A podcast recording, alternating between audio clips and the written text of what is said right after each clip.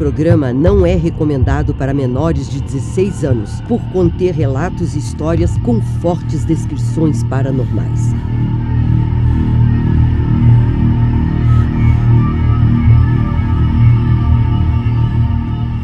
Coloque fones de ouvido, apague a luz ou feche seus olhos para uma melhor experiência imersiva.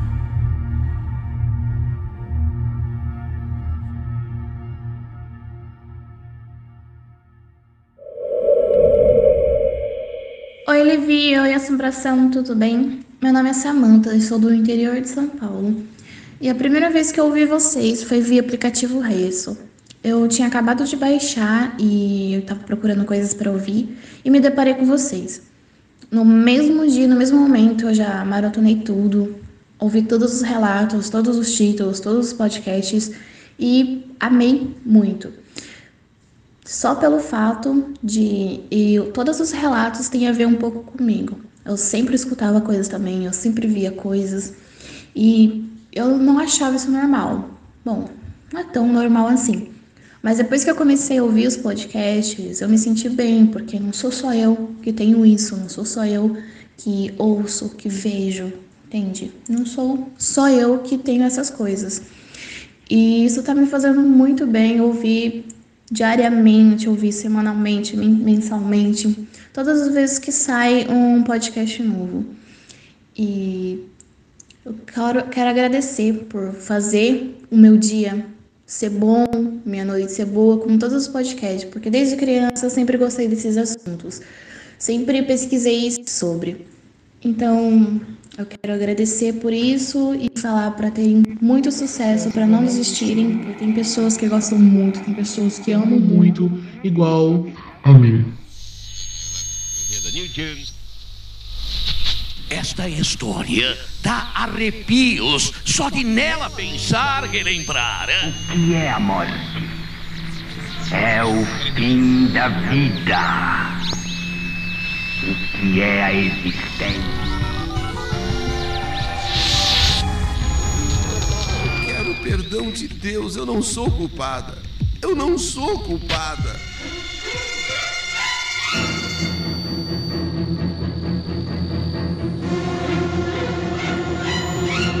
o que é a vida. O que é a vida?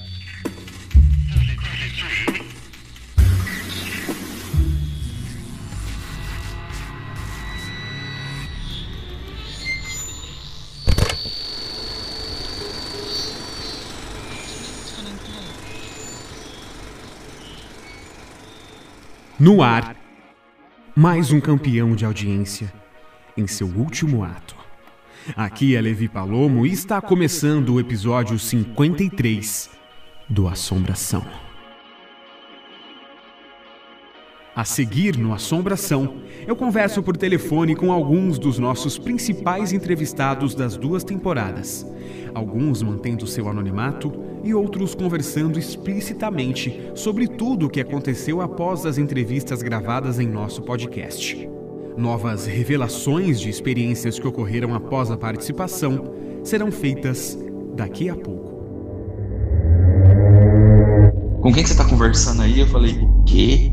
Tô conversando com ninguém não, você é doido? Eu nem converso sozinho, sabe? Pra falar assim, ah, o David tava conversando sozinho. Uhum. Aí eu falei, não, não, mano, tô conversando com ninguém não, porque ele tá assim, velho. Eu ouvi como se você estivesse conversando com alguém e alguém fazendo tipo uma oração.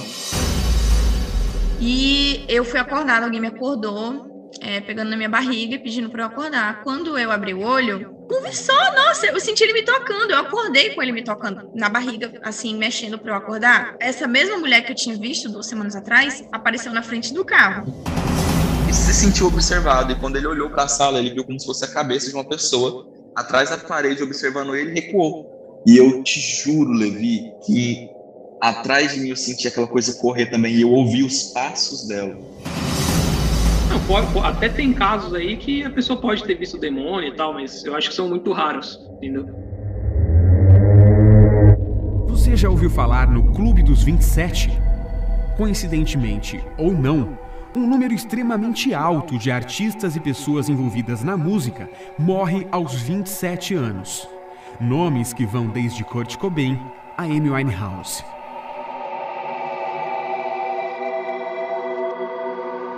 E no Assombração Notícias, mãe vê espírito de sua filha visitando o próprio túmulo e registra imagens. Suposto padre é visto em porão de matadouro, mas ele havia falecido há 500 anos.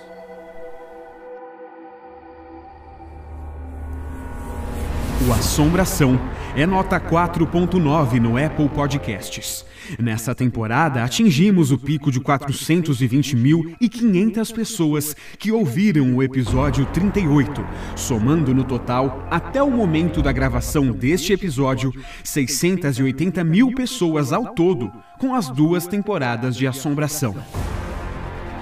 Agradeço também aos nossos ouvintes nos Estados Unidos, Canadá, Panamá, Portugal, Colômbia, Japão, México, Costa Rica, Argentina, Reino Unido e de muitos outros países que nos ouvem.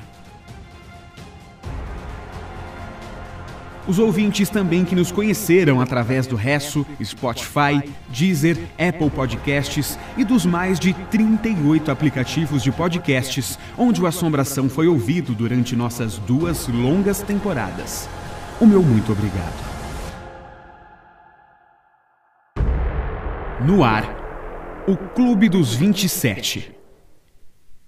Esse é o Assombração em seu ato final.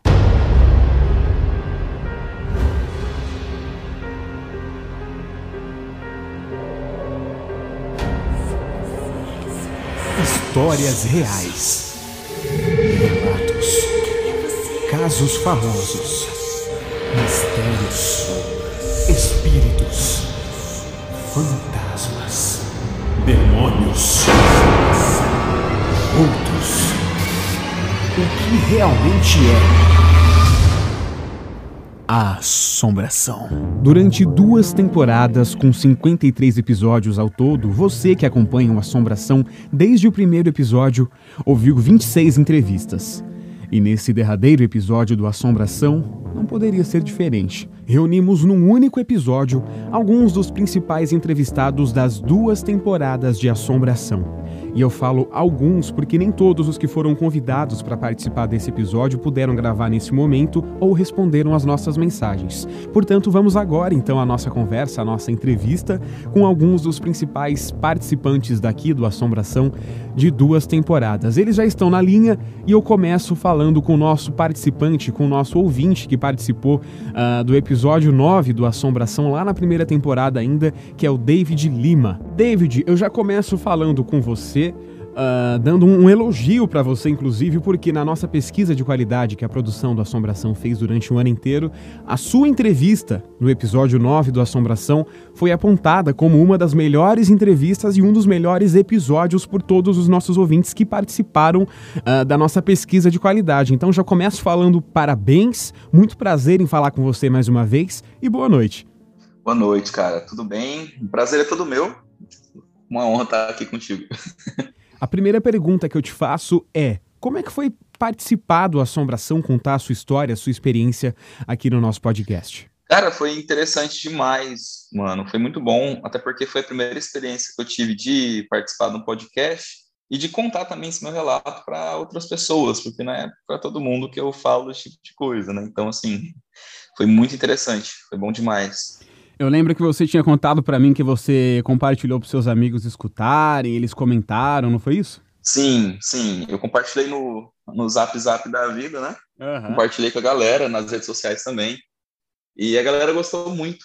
Então, assim, foi uma experiência bacana, porque até amigos meus que não conheciam é, esse, esse, meu lado, né? Essas histórias que eu passei ficaram surpresos e falaram, poxa, se eu tivesse passado por isso, eu tinha morrido, que não sei o quê. Então, assim, foi legal, foi interessante.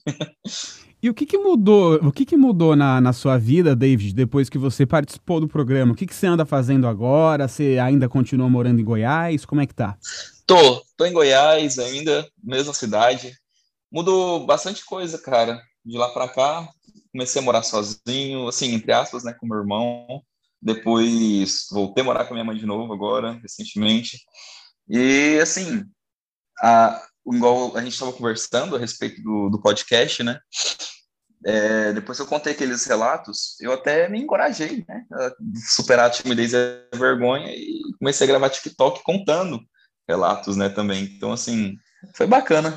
Você abriu um, um canal no TikTok para contar histórias paranormais também, foi isso? Sim, é um, assim, é mais focado em contar creepypastas, relatos também dos, dos, dos inscritos lá, né? Dos seguidores. Uhum. E acabou dando certo, cara. E como chama? Como que, que as pessoas fazem para te encontrar, para te, pra te assistir lá no TikTok? Fala. É, só coloca lá David de Lima oficial, né? Uhum. Ou, ou arroba David de Lima underline OFC e vai me encontrar lá. Hoje a gente já tá com um milhão de, de inscritos lá, cara. E tipo, Caramba. em um ano a gente cresceu muito. É um trabalho de vídeo, né? Tipo assim, a gente faz, conta lá os relatos e tudo mais. Mas tá dando certo, cara. Foi.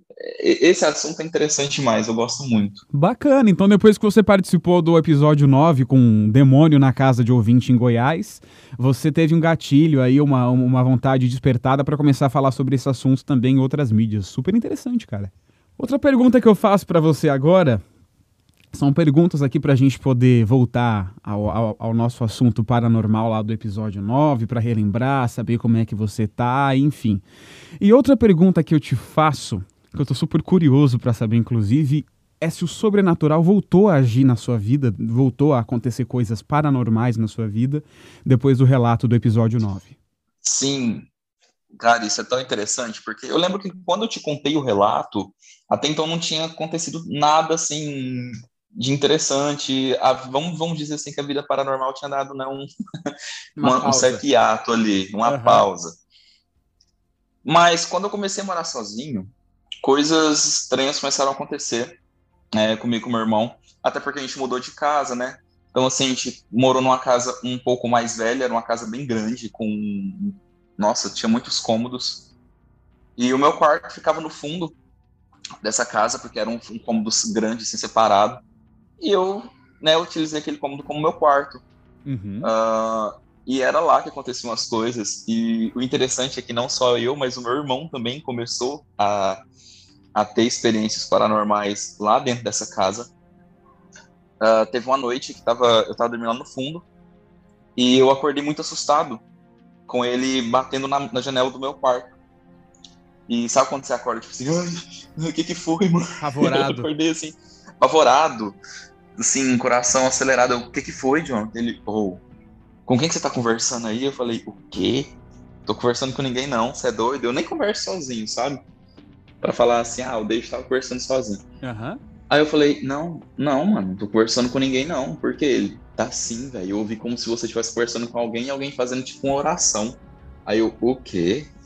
Eu falei, não, João, para com isso. Tá ele ouviu duas vozes, então, a sua e uma segunda duas voz. Duas vozes a minha e como se fosse uma voz fazendo uma, uma espécie de oração. Que a gente poderia falar, você estava dormindo e falou enquanto dormia, normal. Mas ouvir duas vozes já é, é, a mais. É, e ele falou que a segunda era não conseguia distinguir de, de, quem era ou do que era, mas ele entendeu como se fosse tipo uma prece, uma oração sendo feita ali dentro do meu quarto. E cara, eu fiquei apavorado quando ele falou isso, porque até então, assim, minha fé estava bem baixa, por assim dizer, sabe? Eu não estava acreditando muito nessas coisas, uh, uma série de coisas acontecendo na minha vida.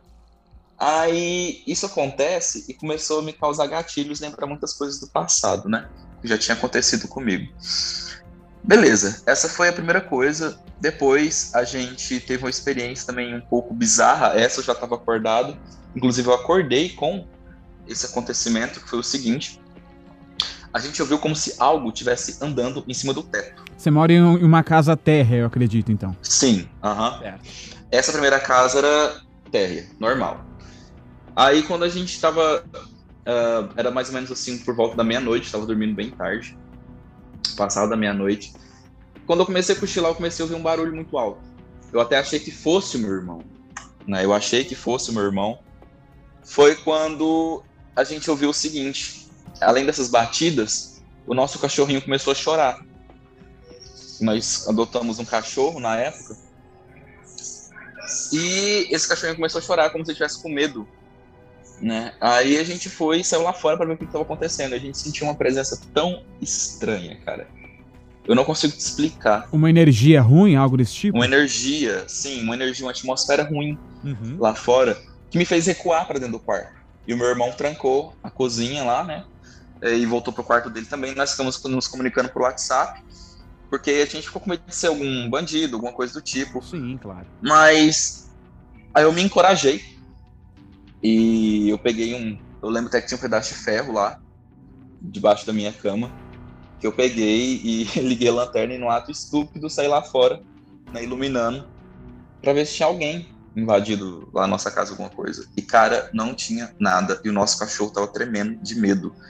E aquela sensação de, de, de alerta, de, de, de terror, aquela atmosfera ruim, demorou a passar.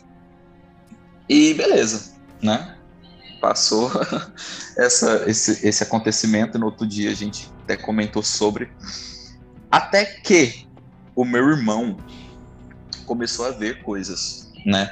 Ele falou que estava jogando Já no dia computador. seguinte. Já no dia seguinte. Aham. Ele estava jogando no computador e ele tinha uma visão. A gente tinha visão da sala, né, de estar e da cozinha do quarto dele. E quando ele estava jogando, ele foi e se sentiu observado. E quando ele olhou para a sala, ele viu como se fosse a cabeça de uma pessoa atrás da parede observando ele, e recuou. Foi aí que ele levantou e foi até a sala e não tinha ninguém. Então eu falei assim, poxa, o que está acontecendo com essa casa? Aí para finalizar mesmo, assim, que a gente até mudou, cara, porque não tava, essa casa tava dando tudo errado. O esgoto tava dando problema, a energia tava caía muito lá naquela casa. E teve uma coisa interessante que aconteceu, que quando eu fui no banheiro, eu não lembro muito bem o dia, mas foi nos dias derradeiros assim que a gente estava naquela casa, a gente já estava preparando para mudar. E eu tenho a certeza do que eu vi. Foi no banheiro do fundo, que ficava nos fundos da casa. Eu vi como se fosse uma sombra, como se fosse uma pessoa lá e estava de noite já. Era uma massa Dentro escura, não consigo banheiro. explicar. Dentro do próprio banheiro. Era uma massa escura, não consigo explicar, mas era mais escuro que, que que que o próprio local ali, né? Tava aquela meia luz, aquele crepúsculo. Então dava pra ver que tinha uma coisa ali, uma massa muito escura. E eu fiquei com tanto medo que eu me recusei a acreditar que tinha alguma coisa ali. Aí eu fui, desviei o olhar e voltei. é, e saí do quarto lentamente, como se não tivesse visto nada. E olha que interessante, mano. Isso nunca tinha acontecido comigo e parece muito uma coisa de filme. Que foi a luz ligar sozinha e desligar. A luz E do fez banheiro ou a, a- luz do seu quarto? A luz do banheiro. A luz do banheiro. Fez. Deu aquele clique, apa- ligou e desligou. Foi aí que eu falei, cara, não dá. Vamos procurar outro lugar. E ah, tá. Isso foi no dia 5 de setembro do ano passado. Porque aí, dia 6 nós organizamos tudo, e dia 7, no feriado do ano passado, nós nos mudamos para o sobrado, um sobradinho lá. E lá também, nesse sobrado, aconteceu coisas bem bizarras. Você já pensou na possibilidade do problema não ser a casa e sim você? Que atrai, que tem junto com você essas coisas? Porque seria muita coincidência qualquer casa que você morar acontecer alguma coisa paranormal. Não é normal isso. Não, não é. E eu já pensei sim. Poderia, sei lá, talvez uma mediunidade que precisasse ser trabalhada, talvez algum problema antigo, alguma coisa que me persegue. Não sei. Eu teria que tratar disso com alguma pessoa especialista. Mas, é, tanto que quando nós mudamos para o Sobrado, né, igual eu estava te falando, aconteceu algumas coisas e meu irmão também começou a ver mais do que uma frequência muito maior do que antes. Ele via vultos, sombras. E o engraçado é que pessoas que às vezes ficavam perto de nós, é, mesmo que nunca tivessem visto nada, começaram a ver quando iam lá para nossa casa, para esse sobrado. Então, assim, foi um bagulho bem pesado. Eu lembro que a ex-namorada do meu irmão, ela tava lá, ela dormiu lá uma noite e ela falou que viu ele em pé no meu quarto, né? E ela falou que foi lá ver por que que meu irmão, ela levantou, né, foi no banheiro. Quando ela tava voltando pro quarto, ela viu meu irmão no- em pé no meu quarto. E ela foi lá ver por que que ele tava lá. E quando ela chegou, não tinha ninguém lá, não ser eu dormindo. Aí ela voltou para trás e quando ela voltou pro quarto, meu irmão tava deitado dormindo. Então, o que era aquilo, né? Tinha, tinha a forma do meu irmão. É confuso essas coisas quando, quando elas acontecem, porque a gente para e pensa, caramba, por quê? Tudo tem um porquê, mas por que que isso tá acontecendo? Qual a necessidade disso acontecer? Não tem resposta, né? Sim, sim, não tem resposta, cara. A gente até tenta buscar, mas é complicado. Eu lembro que um dia eu estava dormindo sozinho, meu irmão tinha ido para casa da namorada dele. E eu fiquei sozinho em casa. E por mais que eu seja acostumado com essas coisas, que eu gosto de deixar assunto, eu sou bem cagão, né? Eu sou bem medroso. Então, quando eu fui uh, pra cozinha, beber água, já era de madrugada isso, beber água, e eu tava falando no telefone com um amigo meu de outra cidade, e a gente conversando, falei assim, cara, eu tô indo beber água agora, você vai é, de forma web comigo beber água, viu? Me acompanha. Aí ele até falou assim, não, vai lá, vai. Só cuidado com. Não sei como é que ele falou, não sei se foi espírito, cuidado com tal coisa lá para não puxar seu pé. Eu falei, não, para com isso. Abri a geladeira, bebi minha água. E quando eu tava voltando, eu senti que atrás de mim tinha alguma coisa. Sabe quando você sente que tem alguma coisa te acompanhando, assim, de forma bem lenta? Eu dava dois passos eu dava dois passos e eu sentia que tinha alguém meio que imitando os passos que eu dava. Aí eu fiz o teste e eu ainda falei com ele no telefone. Falei pro meu amigo, falei, cara, eu estou sentindo que tem alguma coisa atrás de mim. E quando eu ando, essa coisa anda também. Ele falou assim, ah, vai cagar, você tá brincando com minha cara, você tá zoando, isso aí é zoeira. Eu falei, cara, não é. Aí minha voz começou a ficar trêmula no telefone, ele falou, ele viu que eu tava falando a verdade. E ele foi disse o seguinte: então faz o seguinte, vai correndo pro seu quarto agora e tranca a porta. E foi o que eu fiz. Então eu comecei a correr, cara, para dentro do meu quarto. Eu passei pelo corredor escuro. E eu te juro, Levi, que atrás de mim eu senti aquela coisa correr também. E eu ouvi os passos dela. Não era o, o som do meu passo, mas eu senti que tinha alguma outra coisa ali correndo atrás de mim também. Eu te juro, mano, que quando eu fechei a porta, alguma coisa bateu puff, na porta como se tivesse batido de cara. Uhum. E não é a primeira vez que, essa, que a porta do meu quarto fazia esse som, como se alguma coisa batesse nela. Minha porta, cara, tinha dias que abria sozinha, sem ter nenhum pingo de vento, as janelas todas fechadas, e a porta abria como se tivesse fech... forçando a maçaneta. Meu irmão, ele tá de prova, ele pode comprovar isso, porque ele via isso direto, porque ele ficava muito sozinho, porque ele estava desempregado, e ele falou assim, de tardezinha, às vezes a porta fazia tac, abria, a maçaneta abria devagarzinho e depois fechava de uma vez. Uf. E era uma coisa tão estranha, porque lá eu, tinha, eu voltei a ter paralisia de sono. Eu tinha cessado há muito tempo, né? Uhum. Fazia muitos anos que eu não tinha paralisia do sono e lá eu voltei a ter. Um sono muito perturbado, muito preocupado. É, começou a me. Eu fiquei muito, ficar muito deprimido, uma mudança de humor assim, muito grande. E era esquisito. Era muito esquisito. A gente se mudou de lá, aliás, mas lá aconteceram algumas coisas bem bizarras. David, afinal de contas, essas, esses espíritos que a gente vê, essas aparições todas que as pessoas relataram em duas temporadas aqui de Assombração, na sua opinião, são realmente pessoas já falecidas ou são demônios? Cara, hoje em dia a minha é, a minha crença mudou bastante, né? De uns desses tempos para cá. E hoje eu já acredito que sejam sim almas, algumas almas é, de pessoas boas, né? Que só, só estão precisando de alguém para encaminhá-las para a luz, encaminhá-las para o próximo plano, entendeu? Plano espiritual, e elas ainda vagam por aí buscando alguém que possa ajudá-las, algum médium que possa ajudar elas mas eu também acredito nos espíritos que são tão ruins que eles vão perdendo até a forma deles. E que acaba que a gente vê essas criaturas meio humanoides, né? essas coisas assim, que realmente trazem desconforto quando a gente vê e pânico, porque foram pessoas muito ruins e talvez necessitam de um trabalho ainda maior, né, para elas serem encaminhadas para onde elas devem ir. Mas acredito que sim, existem também demônios. Eu acho que é tipo o mundo espiritual ele é uma caixinha de surpresa, sabe? A gente tenta explicar ele, mas é muito complicado e complexo. Então acho que existem espíritos aí co coexistindo com a gente, tem entidades malignas também com demônios. Não sei, mas que, que essas coisas existem, cara, não adianta. Existem sim. Pra gente finalizar, então, divulga, por favor, mais uma vez o seu TikTok para quem quiser acompanhar os seus vídeos por lá e também te seguir. Certinho. Então, é arroba, né? David, D-A-V-D, não é David, D-I-E, é David de Lima, David. underline OFC, tá? Lá, lá, se você só escrever David de Lima oficial, você já vai encontrar, acho que meu perfil é o primeiro que vai aparecer. E confere lá os vídeos, tem um relato mais assustador que o outro e umas histórias também, uns contos, umas creepypastas e é legal. A galera vai curtir. Maravilha, vamos seguir então o perfil do David lá no TikTok.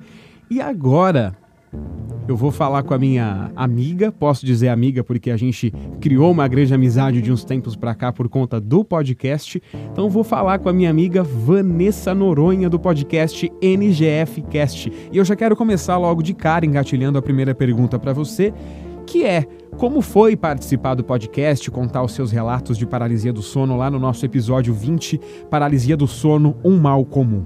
É, de certa forma foi muito bom poder compartilhar com as outras pessoas, né? Até por se tratar de uma coisa comum, a gente não tem noção, né, do quanto é comum. Então é bom saber que outras pessoas também sofrem do mesmo mal, né? Então, de certa forma, foi meio que libertador para mim poder ter participado e, e contado meu relato. Eu não consigo me lembrar se você tinha falado para mim, se você é, é uma pessoa que sempre fala dessas coisas ou você sempre guarda essas, esses relatos. Você, você é de falar para as pessoas, não? Não, eu sou de guardar. Eu sou hum. de guardar, eu não, não comento muito. é porque é um assunto meio pesado, né? Pra caramba, pra caramba. Até, inclusive, eu fui falar do seu podcast para uma amiga, né? E ela falou: Pô, você sofre disso, cara? Ela ficou morrendo de medo. Eu falei, não, muitas pessoas sofrem. É comum. Né? Inclusive é um mal comum. Né? Então, realmente, eu não sou de, de falar. Poucas pessoas, assim, sabem que eu tenho mesmo a paralisia do sono. É, fala para mim o que, que mudou na sua vida uh, depois que você fez a gravação do, do podcast. Como é que você tá? O que, que você tá fazendo agora? Você segue com o NGF? Como que tá? Então, na verdade, como devido à pandemia as coisas, né, deram uma piorada no meu caso, né, acabei vindo trabalhar em casa, então para mim a vida está mais corrida, né? Então a NGF esse ano todo eu não consegui gravar, participei pouquíssimas vezes, mas por conta do meu trabalho mesmo, né? E a paralisia do sono piorou. não acredito. Piorou a paralisia do sono. Piorou. Só para situar aqui o nosso ouvinte, o NGF que a gente fala é o podcast que a Vanessa fazia ou faz parte? Como que eu posso falar isso? Não, eu faço parte ainda, só estou em stand-by por enquanto. Então, beleza, o podcast que a Vanessa faz parte é o NGF Cast, que a gente até divulgou lá no, no episódio uh, ah, 20 que a Vanessa participou. Então, quer dizer, Vanessa, que as paralisias do sono continuam acontecendo com você até hoje? Continua, eu acredito que em parte por conta do estresse, da pandemia, tudo, né? Uhum. Então, deu aquele pico de estresse violento então, deu meio que uma piorada, viu, Levi? Mas eu acredito que logo, logo isso vai melhorar. Mas essa piorada que você fala são mais vezes que isso voltou a acontecer ou as situações que aconteceram são mais desgraçadas do que antes? Não, no sentido de mais vezes. Mais hum, vezes, entendi, entendeu? Com mais entendi. frequência. Vanessa, no episódio que você participou aqui no Assombração, o episódio 20 sobre paralisia do sono, eu te fiz essa pergunta que eu vou fazer agora porque é uma pergunta padrão para todos os nossos entrevistados do Assombração. Mas, assim como a gente troca de roupa, a gente também pode trocar de opinião. Portanto, eu quero saber de você agora. Na sua opinião, os espíritos, os fantasmas, essas coisas que as pessoas veem e se apavoram demais, são realmente pessoas que já morreram e que vêm para dar um recado, para falar alguma coisa, ou são demônios? Eu eu acho que você chegou a me fazer essa, essa pergunta. Eu acredito que sejam demônios, eu acredito nisso. E não existe para você, na sua opinião, a possibilidade de serem pessoas mortas que aparecem pra gente? Não, eu, eu acho que eu foco mais como uma espécie de exploração de fraqueza. Às vezes engana a pessoa, trazendo um ente querido, e na verdade não é. Eu vou mais nesse, nesse raciocínio aí.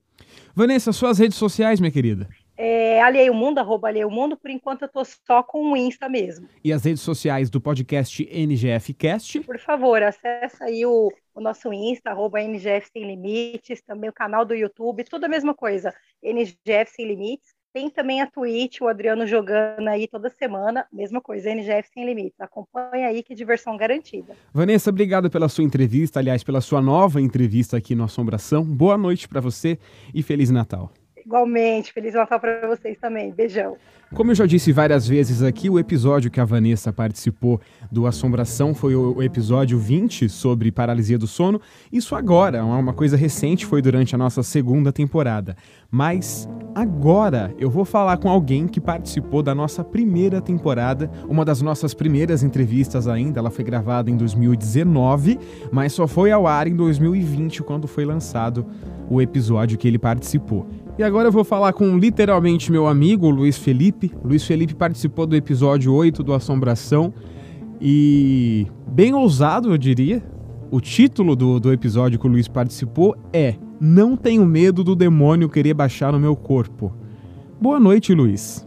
Boa noite, Levi. E primeiro de tudo, primeiro de tudo, eu, eu, eu quero saber de você. Para começar, eu quero saber de você.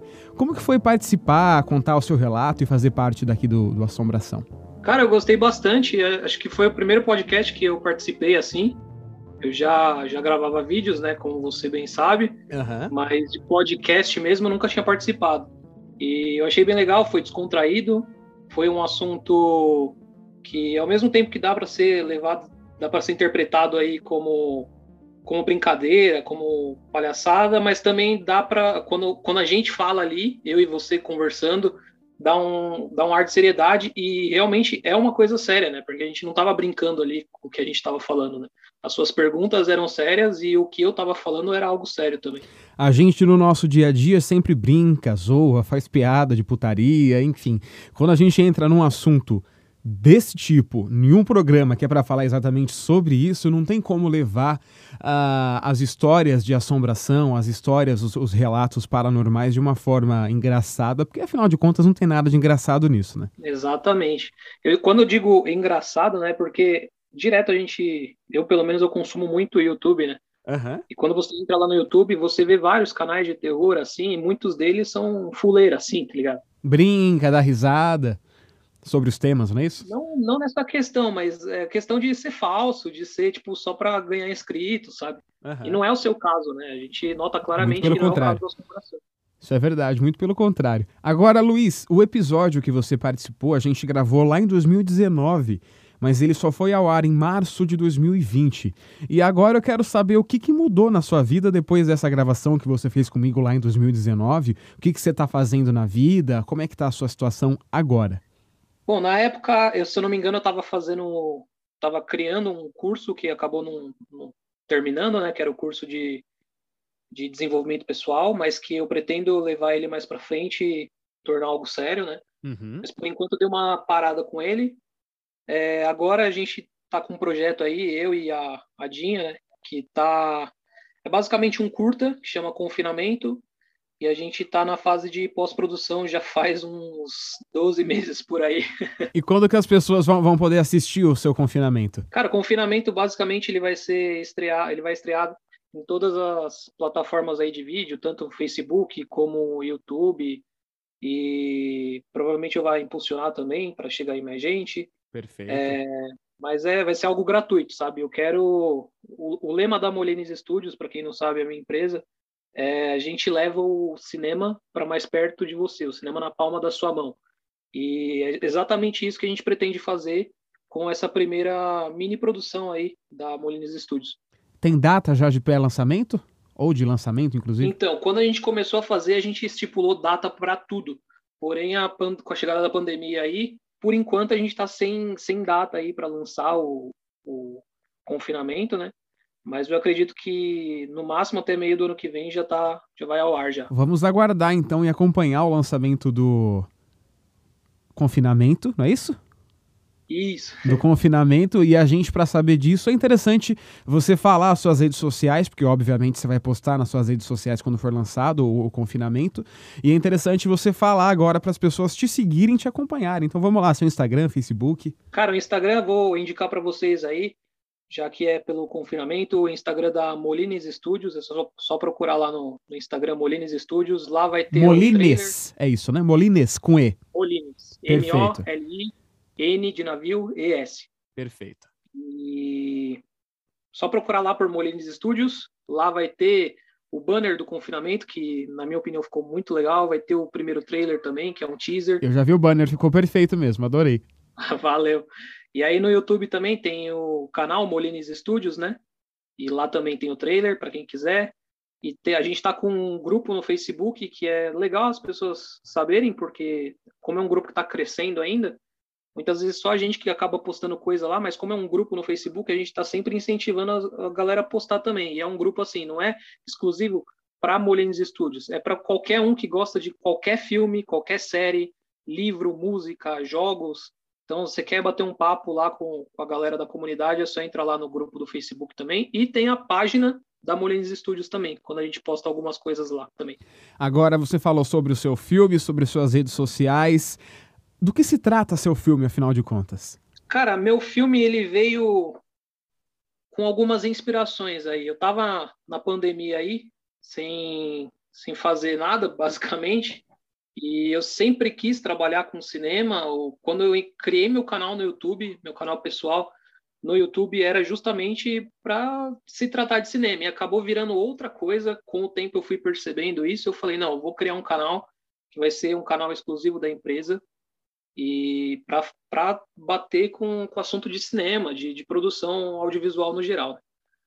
E aí eu falei, meu, eu preciso lançar alguma coisa, preciso criar, preciso mostrar para as pessoas que, que eu sou capaz disso, sabe? Uhum. Porque uhum. até então eu sei que eu sou, mas até eu mostrar isso para alguém então, a gente basicamente veio a ideia assim com a pandemia, veio uma inspiração assim de criar uma história que não é a história do da doença em si que está acontecendo, é uma outra coisa, mas também tem a ver.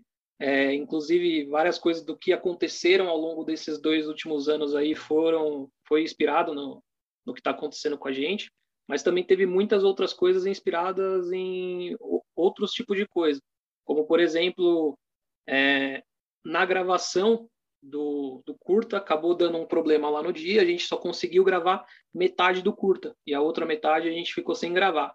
E como a gente ia perder o projeto, eu falei, eu fiquei bem chateado, eu falei, meu, não é possível que logo na primeira, assim, que a gente tenta um negócio tão simples como um curta de no máximo 10 minutos, 15 minutos aí, vai dar esse problema, assim.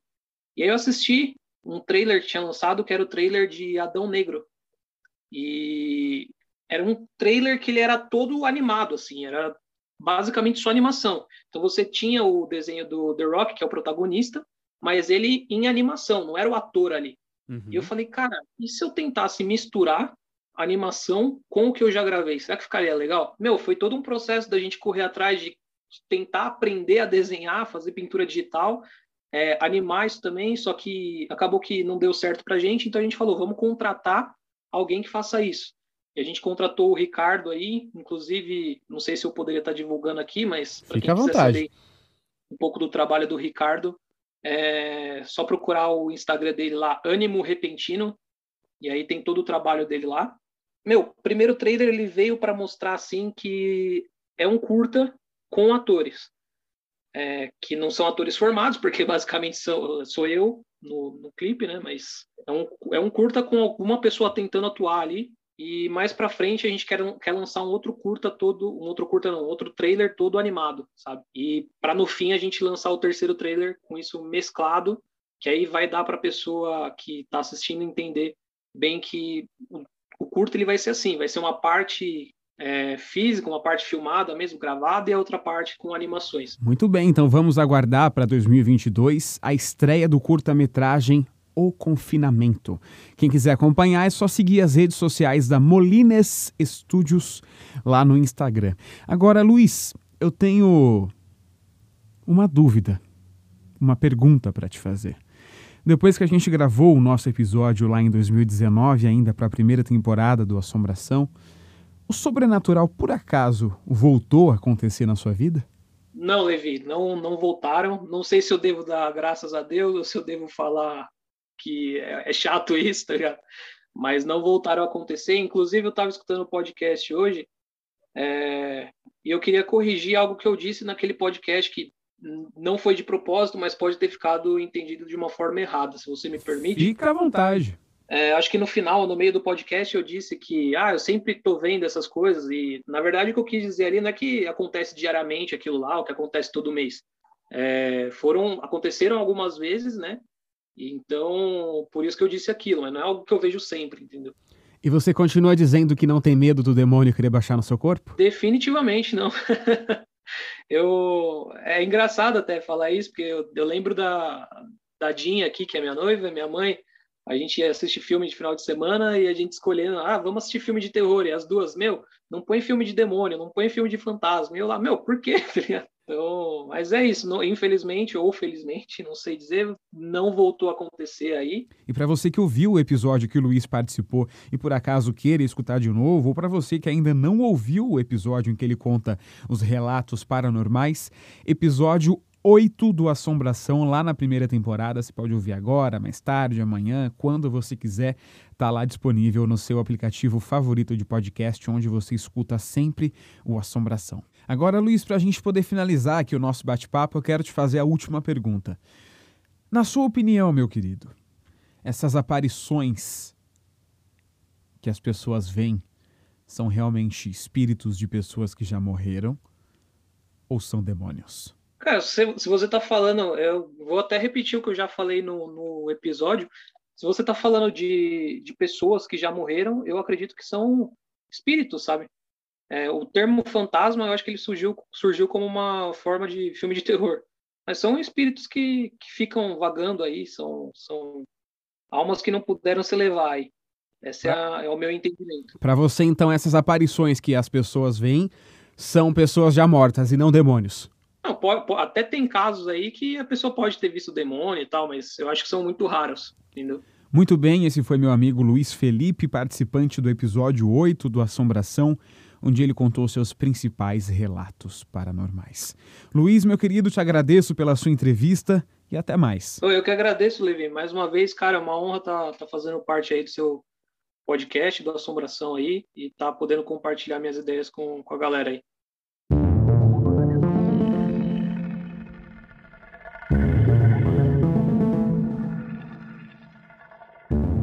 E eu converso agora com a nossa ouvinte que participou de dois episódios daqui da nossa segunda temporada. Ela participou do episódio 38 e do episódio 40. Porém, um pedido que ela fez e que a gente mantém até agora nesse episódio, em respeito à opinião dela, é manter o anonimato.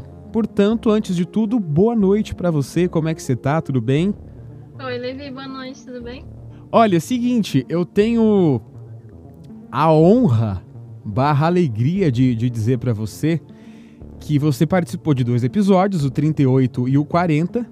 Só que o episódio que você participou, o 38, ele foi e ainda é, até o presente momento, a maior audiência da história do Assombração. Uau, que legal. Para você ter noção, o seu episódio, no momento em que a gente grava esse episódio agora, o episódio 53 do Assombração. A gente está gravando ele hoje uh, em 14 de outubro. Ele está com 420 mil pessoas e 500. 420 mil e 500 pessoas que escutaram o episódio 38 com a sua participação. É um recorde de audiência do nosso podcast, então muito obrigado por isso. Nossa, eu que agradeço a oportunidade de participar e dar o meu relato, né? Que foi muito bom, inclusive. Foi muito bom de verdade. Agora, eu tenho algumas perguntas para te fazer. Como que foi participar, contar o seu relato e fazer parte do Assombração? Olha, foi ótima a participação, assim, eu gostei muito.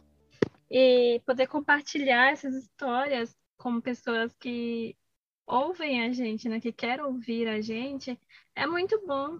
É, é uma forma de dar a voz a essas histórias, sabe? Hoje eu tenho essa visão um pouco diferente do, desse mundo, né? É, paranormal, sobrenatural, eu não sei o nome que as pessoas costumam dar. Uhum. Outra dimensão, eu acho que é uma forma de dar uma história para também para essas pessoas que já partiram, né? Digamos assim. E a gente que é, tem essa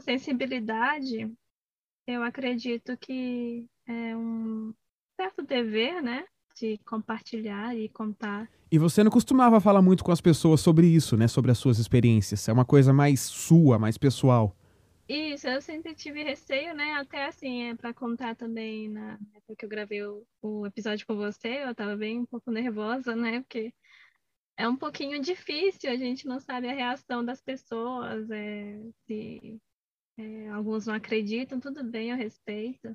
Eu também duvido, assim, eu sou, eu sou cética em muita coisa, e quando eu compartilho, é algo que eu realmente, como eu falei, não, não consigo explicar, realmente é algo que está um pouco além da minha compreensão.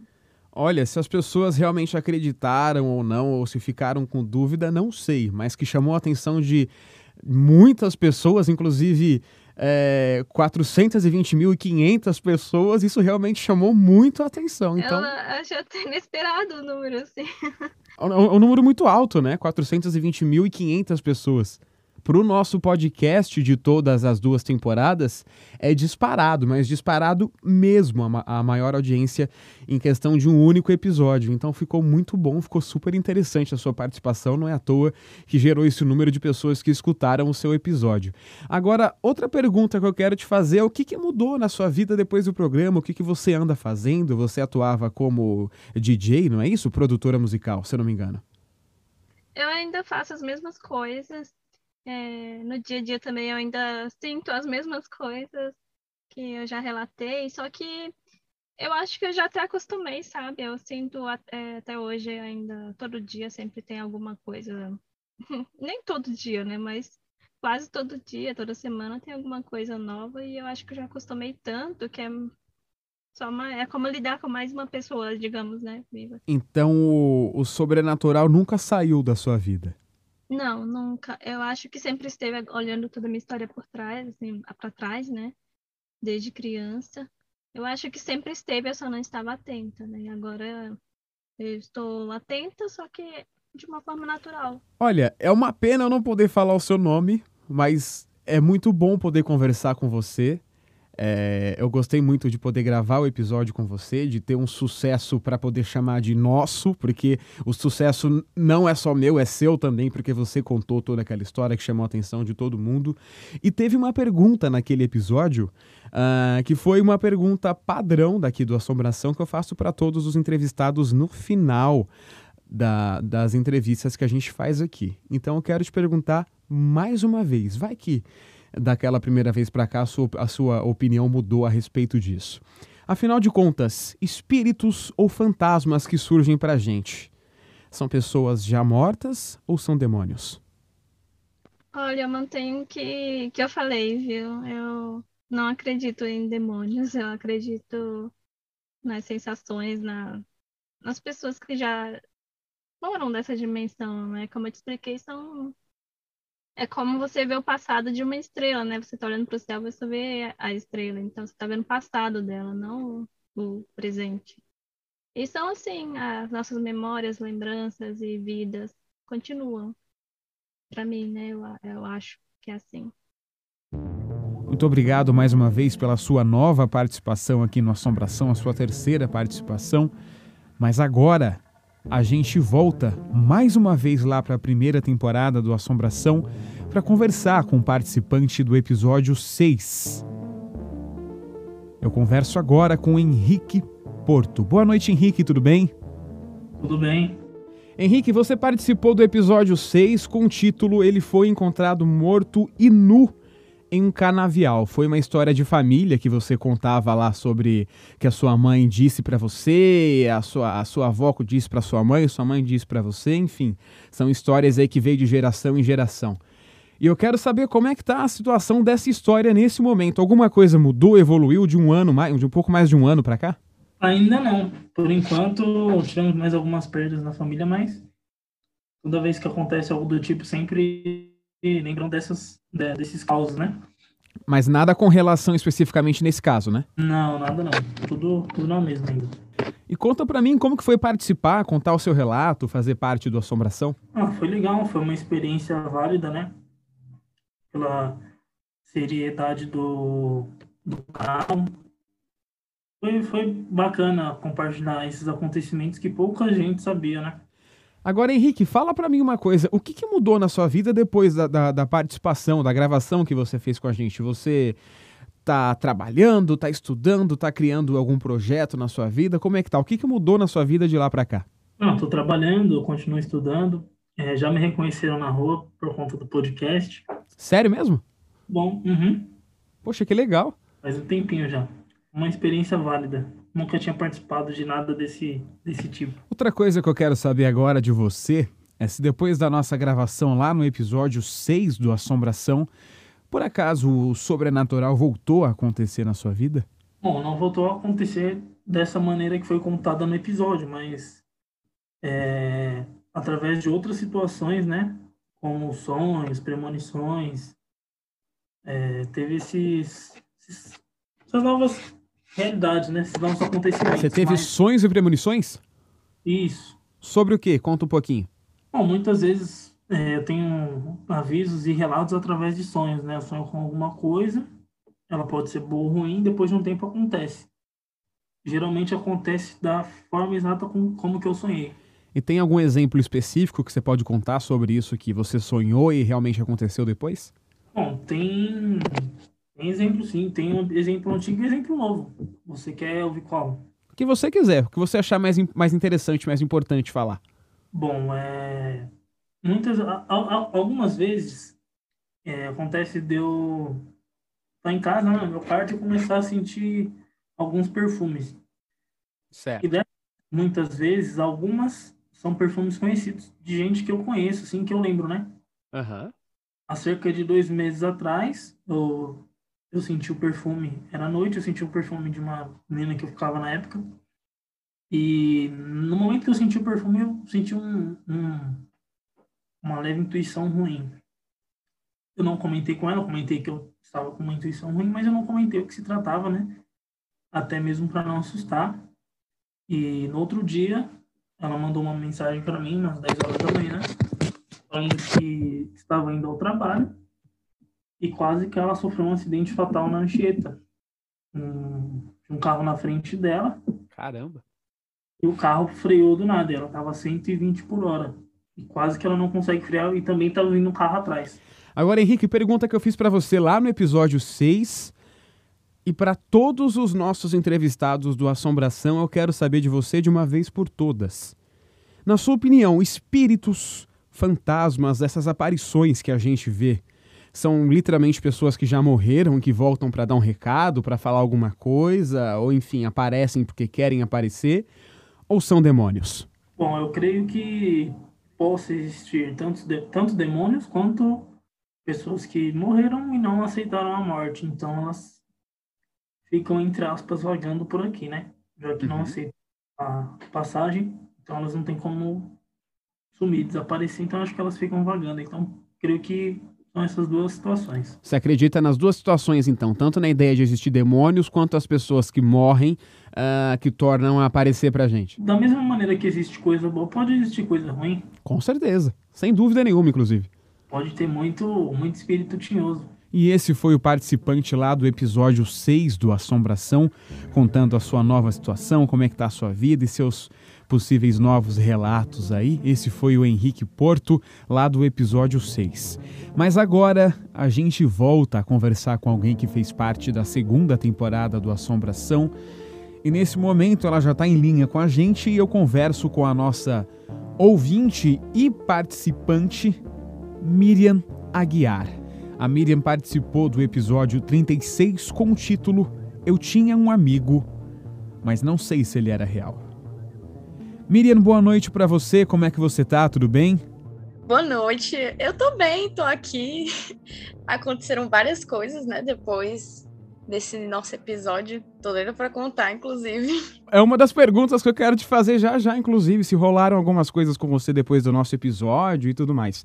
Mas para começar, eu quero saber, Miriam, como é que foi participar do Assombração, contar seu relato, contar sua história para literalmente quase um milhão de pessoas ouvirem você? Eu não sou, eh, foi muito, foi uma experiência muito não usual para mim, porque eu não sou muito de contar minhas experiências para muita gente.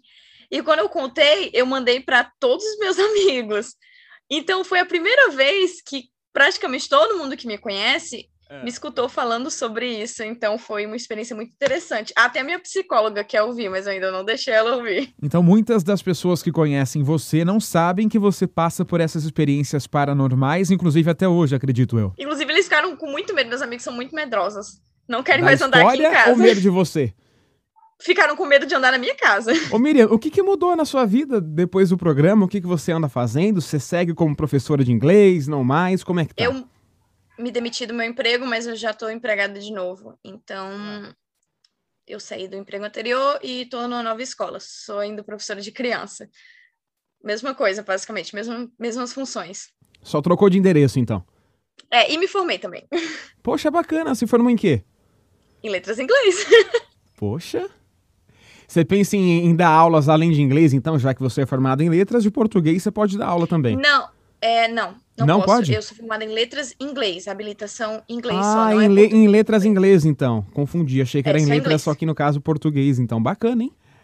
A pergunta que você já começou falando, inclusive, agora eu já quero engatilhar pra gente poder entrar nesse assunto. O sobrenatural voltou a acontecer na sua vida? Cara, muito, muito mais. É, Depois que eu dei. Essa... Eu tinha dito na última vez, né, que eu não, não experienciava mais tanto quanto antigamente. Sim. Não era mais uma coisa tão frequente. Não. Risca isso, porque começou a ficar realmente muito, muito, muitas coisas aconteceram. Inclusive, é, em mais ou menos uma semana depois que eu me demiti do meu emprego, porque era um emprego muito abusivo, eu não gostava nem um pouco, eu estava muito mal emocionalmente com esse emprego, né? Então eu decidi sair. E uma semana depois, era a primeira vez que eu ia estar des- desempregada, né? Desde que eu saí, e que eu ia ter tempo de manhã, que eu trabalhava a manhã inteira. Então eu decidi dormir mais tarde, dormir até tarde, no caso, né? Eu acordava muito cedo, eh, então eu decidi acordar tarde esse dia. E na minha casa só tem um homem, que é o meu pai, é a única pessoa, a única presença masculina da casa, a única pessoa que mora aqui que é um homem. Então eu tava dormindo, era nove e pouco, pra mim já era tarde, e eu queria dormir assim até umas 11 horas nesse dia. E eu fui acordada, alguém me acordou, é, pegando na minha barriga e pedindo para eu acordar. Quando eu abri o olho, eu, eu, eu fui míope por muitos anos, eu fiz cirurgia, né? Eu fui, tinha 6 graus de miopia. Quando eu abri o olho, parecia que eu nunca tinha feito a cirurgia. Eu ainda tava como se fosse muito, muito borrada a minha visão, como era antigamente. E eu não conseguia ver direito quem era, mas como era um homem, eu achei que era meu pai. Você E literalmente, falou- então, escutou, sentiu e não enxergou nada. Não, eu enxerguei, só que como era como Um se eu borrão. tivesse miopia de novo. Que eu fui míope por muitos anos. Eu Você enxergava um borrão, então, era isso. Tava assim, é, bem borrado. Eu, era, eu tinha 6 graus de miopia, então eu, eu enxergava bem borrado. Tava mais ou menos isso. É, então ele pediu pra eu acordar, eu achei que era meu pai, eu não estranhei. Ele pediu pra eu acordar, eu falei, ai pai, não, eu tô. Hoje eu quero dormir até tarde, não tenho que ir trabalhar. Aí ele falou, não, vamos acordar. Ficou pedindo pra eu acordar. Conversou com Assim, você ainda, literalmente, então. Só, nossa, eu senti ele me tocando. Eu acordei com ele me tocando na barriga, assim, mexendo pra eu acordar. Aham. E aí eu falei, não, não quero acordar agora. Aí ele ficou insistindo, sabe, bem chato. Ai, vamos acordar, não sei o que. Eu falei, não, não vou. Ele falou assim, tá, então vou sentar aqui e te esperar acordar. Eu tô certo, tranquilo, normal. Senta aí e me espera acordar. Aí, mais ou menos, quando ele falou isso, eu fiquei, cara, esse, esse cara não é meu pai. eu acho que esse cara não é meu pai, não. Porque o seu pai não faria isso ou porque a voz era diferente? Não, porque meu pai, ele não. ele- não tem sentido. Por que, que meu pai ia ficar me sentado me esperando acordar? Sim, não, não, não, tem sentido, ele porquê. nunca faria É. isso. É bizarro. Mas a voz era a mesma voz do seu pai ou era uma uma voz diferente? Não, era diferente, era uma voz diferente. Mas eu tinha acabado de acordar, não tava processando informações Tava sem direito. noção ainda, né? Completamente. E aí, quando ele se sentou, e isso eu vendo muito borrado, então eu não conseguia ver claramente. Era como se eu tivesse assim, com um grau muito alto de miopia, como eu tinha antes. Aí, quando ele se sentou, é, entrou uma outra pessoa no quarto. E era um cara super alto. Eu também tava vendo borrado, ele tava vendo tudo borrado. Um cara super, super, super alto. É, todo escuro, sabe? Como se tivesse sombreado. E aí, quando esse cara entrou, esse outro homem que tava tentando me acordar, ele falou assim: Olha, se eu fosse você, eu acordava. Se eu fosse você, eu já levantava. Aí eu, puta. Pera, falei palavrão. Pode falar à Aí eu- vontade. Você falou puta que pariu. E aí?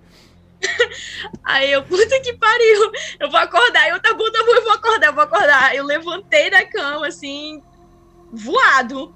Levantei da cama muito rápido. Ah. E aí eu fui procurar meu pai. Só que meu pai não tava nem em casa. Meu pai tinha saído. Nem em casa ele tava. E eu, meu Deus, que coisa bizarra. Aí Mas peraí, eu, você levantou e essas duas, esses dois homens, essas duas pessoas, do nada, eu acho que eu evaporou. Tava, eu tava em um estado, eu acho que eu tava em um estado entre estar acordada e estar dormindo. Aham. Na hora eu, me- eu despertei totalmente, né? Fiquei com medo, despertei totalmente. Levantei e fui embora. Saí do quarto, nem, nem olhei pra trás. E eu eu achei isso bizarríssimo. Eu até gravei. Eu gravei um vídeo, meu primeiro vídeo do TikTok. Eu gravei o meu primeiro vídeo do TikTok sobre isso. Veio enxurrada de gente falar comigo. Nossa, foi muita gente que foi falar comigo. Chega, eu fiquei até saco cheio, não respondi mais ninguém. Era muita gente perguntando coisa de espírito, eu não sei lidar com isso. Isso foi só a primeira vez de muitas outras coisas que aconteceram. É, eu, tô- eu vou tentar lembrar em ordem, porque é muita coisa. Depois da nossa entrevista, mais coisas além dessa Muita- mas assim, aconteceram, muita então. coisa assim, bem física mesmo, sem ser borrão, eu ver a pessoa mesmo, sabe? Essa que você contou agora da, da pessoa pegar no seu umbigo, pedir pra você acordar, você tinha contado lá no Instagram depois pra mim. Agora, coisas além disso é meio perturbador, né? Porque se é, uma porque coisa ou outra, um evento aqui, outro ali, recentemente, Esse beleza. mês mesmo, E o, que- o que, foi que É, aconteceu? mês passado, eu tinha ido pra casa. Eu tava, eu tava frequentando muito a casa de uma amiga, então eu tinha ido uma semana pra casa dela. Uhum. Ela não tava bem nesse dia, ela tava assim, se sentindo meio triste. E eu tava lá, consolando ela, etc. E a porta do quarto dela dá direto pra sala. Então você vê a sala lá do quarto dela. E aí eu vi uma mulher andando pela sala. E a gente tava sozinha em casa, né? Só eu e ela. Tudo bem, tranquilo. Não, nem contei pra ela, deixei pra lá. E é, umas duas semanas depois eu fui dormir na casa dela e a gente tinha saído pra tomar um café. Quando a gente tava voltando, ela tava estacionando o carro e essa mesma mulher que eu tinha visto duas semanas atrás apareceu na frente do carro. Aí eu. Quando você viu essa mulher na casa dela, você já sabia que não era alguém real. sabia, não tinha ninguém em casa, só eu e ela. E aí, duas semanas depois, eu fui dormir na casa dela e vi a mesma mulher de novo. Dessa vez, ela tava estacionando o carro, a mulher apareceu na frente do carro, né? Aham. Também não deixei pra lá, nem falei pra ela nada, nem, nem mencionei nada. E aí, é, mais ou menos umas três semanas depois que isso aconteceu, isso esse mês agora. Foi assustador esse. É, eu tenho muito medo de gente que pode invadir minha casa, né? Porque já Uhum. invadiram minha casa antes. Então eu tava. A gente adotou um cachorrinho agora e ele tem uma certa hora da noite que ele tem que comer, senão ele fica perturbando todo mundo. Então eu fui atrás do potinho de comida dele no quintal. Tava de noite já. Eu saí no quintal, que é uma chácara, né? Que é bem grande, atrás da do potinho de comida dele. Quando eu tava procurando o potinho de comida dele, eu vi um homem. Só que eu não achei que era um espírito, achei que era um invasor na minha casa. Eu vi um homem é, debaixo de umas árvores que tem ali, então eu fiquei com muito medo. Eu saí correndo pra chamar a minha família pra falar que tinha um cara dentro da nossa casa. Eu achei, porque foi tão claro, tão, tão, tão, tão claro que eu falei, meu Deus, entrou outra vez alguém aqui em casa. Você viu ele de literalmente dentro do, do, do espaço, dentro do seu terreno, ou ele tava olhando pra você diretamente? Ele tava dentro do terreno, me olhando. E aí eu, meu Deus, aí eu fiquei com medo, eu saí correndo, gritando. Fui chamar meu namorado, fui chamar todo mundo. Aham. Quando eu chamei meu namorado, ele veio. Na hora que ele veio, que eu fui mostrar pra ele onde é que tava o cara, eu vi o cara de novo correndo. Eu vi o cara correndo como se ele estivesse correndo pra o fundo do quintal. Aí eu entrei em desespero. Eu, meu Deus, é um invasor dentro da E casa. o seu namorado Chama não viu o cara correndo? Ele viu uma coisa correndo também. Por isso, aí na mesma hora ele já correu atrás. Pensou, é gente pegar. mesmo. Correu atrás. A gente achou, em nenhum momento achei que era um espírito, não. Achei que era uma pessoa mesmo. Ah, E aí todo mundo saiu, to- a casa tava cheia de homem nesse dia, então todos os homens saíram, todo mundo foi com facão, com tudo pro quintal. Ah, é que facão, aqui a gente tem muito facão, né, aqui no Aham. Ceará. é uma coisa normal, é um copo d'água e um facão, tá tudo certo. É, uma, é um facão pra cortar, porque a gente tem coqueiro aqui, tira o coco com facão, etc. E eu, eu tava com muito medo, porque para mim era uma pessoa, não era um espírito, era um, um homem. Eu tinha visto claramente esse homem. Então eu tava lá chorando, mandando chamar a polícia. E assim, foi questão de segundos que eu vi o homem correndo pro fundo do quintal e que meu namorado correu atrás. Não daria para o homem fugir, porque o, o muro da minha casa é muito alto. E meus cachorros não latiram. Meus cachorros não podem ver nem o lixeiro, o carro do lixo passando na rua sem fazer um escândalo. Então eu achei estranho que eles não foram atrás. E todo mundo procurando, ninguém viu mais nada, ninguém viu nem rastro de. Mas ao mesmo tempo estranho também, porque cachorro costuma ver muito essas coisas. E eles, eles não, não viram. necessariamente, né? Eu acho que é mais fácil eles latirem para um, um homem vivo mesmo. Eles ficariam loucos se tivesse alguém aqui dentro. Eles já atacaram pessoas que entraram aqui de, dessa forma. Então, assim, é a minha segurança, né? Eu falei, Bem mas os cachorros vão pegar. Não, nem foram atrás. Eu fiquei estranho. E depois de muita procura, e não teria dado tempo esse cara sair, porque o muro da minha casa é muito grande. Aí eles concluíram, "Ah, acho que você tá vendo coisa. Mas era muito claro. E tanto que eu não. A minha primeira impressão foi que tinha um invasor dentro da casa, né? Não é a primeira vez. Já invadiram minha casa. Então você tá até acostumada, entre aspas, com isso. né? É, eu fiquei, e eu fiquei traumatizada, né? A mim, eu escuto um, um barulho de folha, eu já acho que é gente fico desesperada. Eu prefiro que seja espírito. Mil E- vezes. E quando esse tipo de coisa acontece, você simplesmente absorve, guarda pra você ou conta pra alguém e morre aí, então, né? Não tem muito o que fazer. É, assim, eu contei pra todo mundo que eu achei que era um ladrão, né? Então Uhum. eu fiz todo mundo perder seu tempo, passando uma hora procurando gente no quintal sem ter ninguém. E aí depois que procuramos muito, eles chegaram à conclusão de que não entrou ninguém aqui, não teria como ter entrado ninguém aqui. Em questão de segundos o cara fugir, não teria como ele fugir em segundos, sabe? E a ideia de, já que não é al- algum ladrão real oficial, é um, um- um possível espírito, foi uma coisa real pra todo mundo ou ninguém nem, nem ligou disso? Aqui em casa eles. É o costume já, né? Se não é ladrão, é espírito. É, um- é um ou outro. Faz parte da família, praticamente. Se não é ladrão, é espírito. E aí, nossa. Teve... Ai, lembrei de um agora. Esse eu fiquei. Eu não, não me assusto muito fácil com isso, né? Eu me assusto se eu achar que é ladrão. Aham. Mas esse dia eu fiquei bem assustada. Isso foi em agosto. Viu? É tudo um próximo do outro. Foi tudo um próximo do outro. É, as minhas irmãs estavam é, vendo um filme de terror. Eu não gosto de ver filmes de terror por causa disso. Te dá gatilho? Isso pesa muito o ambiente. Eu estava vendo um filme de terror lá, super idiota, nem lembro o nome. Era muito idiota mesmo. É, e eu tava na sala, tava vendo com elas, e eu comecei a ver uma mulher na cozinha. Essa mulher passava de andando pra lá, pra cá, pra lá, pra cá, pra lá, pra cá. E eu, gente, eu tô vendo uma mulher na cozinha. Vamos desligar esse filme. Tem uma mulher na cozinha. Aí minhas irmãs, ai não, a gente já tá vendo o filme, vamos terminar. E eu vendo essa mulher, ela andava de um lado pro outro, de um lado pro outro, cabelão preto, meio baixinha. Aí ficava andando de um lado pro outro na cozinha, de um lado pro outro, eu pronto. E eu ainda vou dormir sozinha no quarto, vai dar certo isso, viu? E aí tudo bem, eu fiquei vendo ela e aí eu fui dormir. Na hora de dormir, eu tava com muito medo, porque eu fiquei com medo dessa mulher. E eu tava quase caindo no sono quando eu escuto um barulho tão alto, como se fosse um bocado de coisa caindo, sabe? Um estrondo enorme do lado da minha janela. Hum. E ninguém acordou, ninguém acordou, meus cachorros não deram um pio. Ó, o meu parâmetro é meus cachorros. Se meu cachorro parâmetro é meus ouviu, cachorros. tem coisa errada. Ninguém escutou nada, ninguém acordou. E era um, foi um barulho ouviu, então. muito alto. Foi um barulho muito alto mesmo. Aí eu, puta que pariu. Eu ninguém escutou. Não, a primeira coisa que eu pensei foi é ladrão entrando aqui em casa. Meu primeiro pensamento é sempre esse. Meu Deus, é ladrão. Alguém invadiu aqui a casa de novo. Que Mas estranho. invadiram, eu escutei um barulhão também. Estranho, porque E se aí- fosse um ladrão, o cachorro não escutou nada, não, não, não- latiu, não fez aí- nada, né? É meu parâmetro, exato. Esse é o, cachorro não latiu, não é ladrão. E os cachorros bem caladinhos. Não fiz...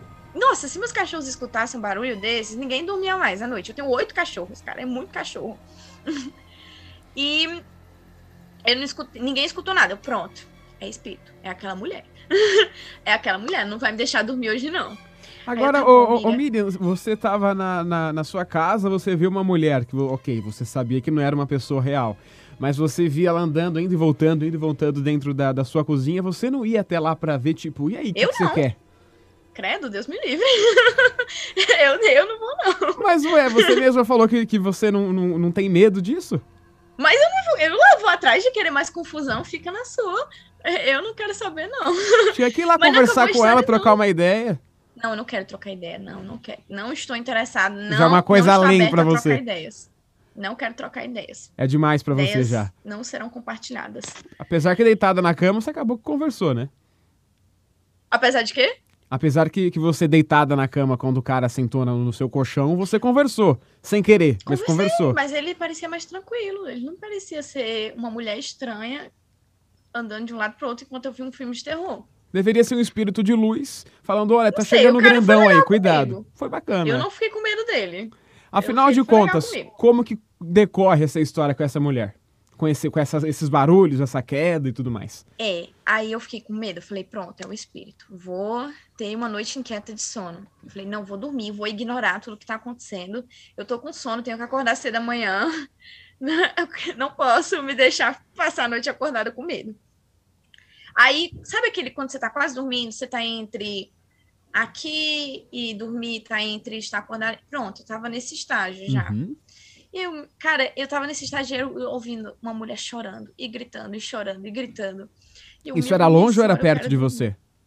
Não, escutando como se estivesse mais longe, não tão Tá. perto. Isso depois eu, os, os barulhos de Senhora. queda. Depois do barulho, a, a queda, eu ainda tava acordada. Foi assim, eu tava acordada mesmo. Barulho da. na- Nem de queda, de um barulhão mesmo, um estrondo enorme que eu escutei. Como se fosse Uhum. assim, uma coisa quebrando é, a minha janela. Foi ah, muito grande. E aí eu tava entre esse estágio de dormir, tá acordada, e eu escutando uma mulher chorando e gritando e chorando e gritando. E eu fiquei com muito medo, cara. Eu fiquei com muito medo. Eu tava sozinha no quarto, tava sozinha no quarto. Tinha ido dormir sozinha. Eu durmo de luz acesa quando eu tô com medo. Eu não durmo, eu não, eu não apago a luz. Eu sou extremamente medrosa com escuro. Eu odeio escuro. Eu durmo de luzinha ainda, eu tenho 23 anos. É, e aí eu fiquei, não, não dá, não tenho como, não consigo passar a noite com medo. Eu tenho que acordar cedo da manhã, eu preciso acordar recuperada. E eu falei, vou ter que dormir com essa mulher chorando aqui nos meus ouvidos mesmo. E, cara, foi assim, eu, eu fui dormir morrendo de medo, mas fui dormir porque o cansaço venceu o meu medo. Eu no seu lugar de verdade, por mais que, cacete, é, não é alguém de verdade, não é uma- um ser humano, pode ser que seja um espírito, talvez, eu ficaria muito curioso pra ver que bicho que era isso.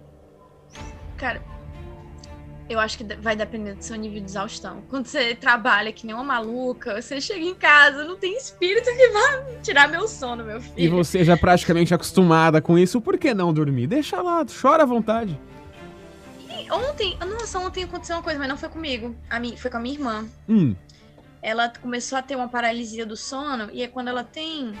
Ela ficou choramingando, me chamando pra eu acordar ela, né? E aí, quando eu acordei ela, ela falou: Ai, eu senti uma pessoa me tocando, uma mão me tocando. Aí ela começou a chorar, ela tô com tanto medo. Aí eu, pois manda ir embora. Eu não quero mão me tocando hoje, não, eu quero dormir. ela começou a ter uma paralisia do sono, eu tava bem acordada, era cedo, 9, 10 da noite. Ela foi dormir bem cedo.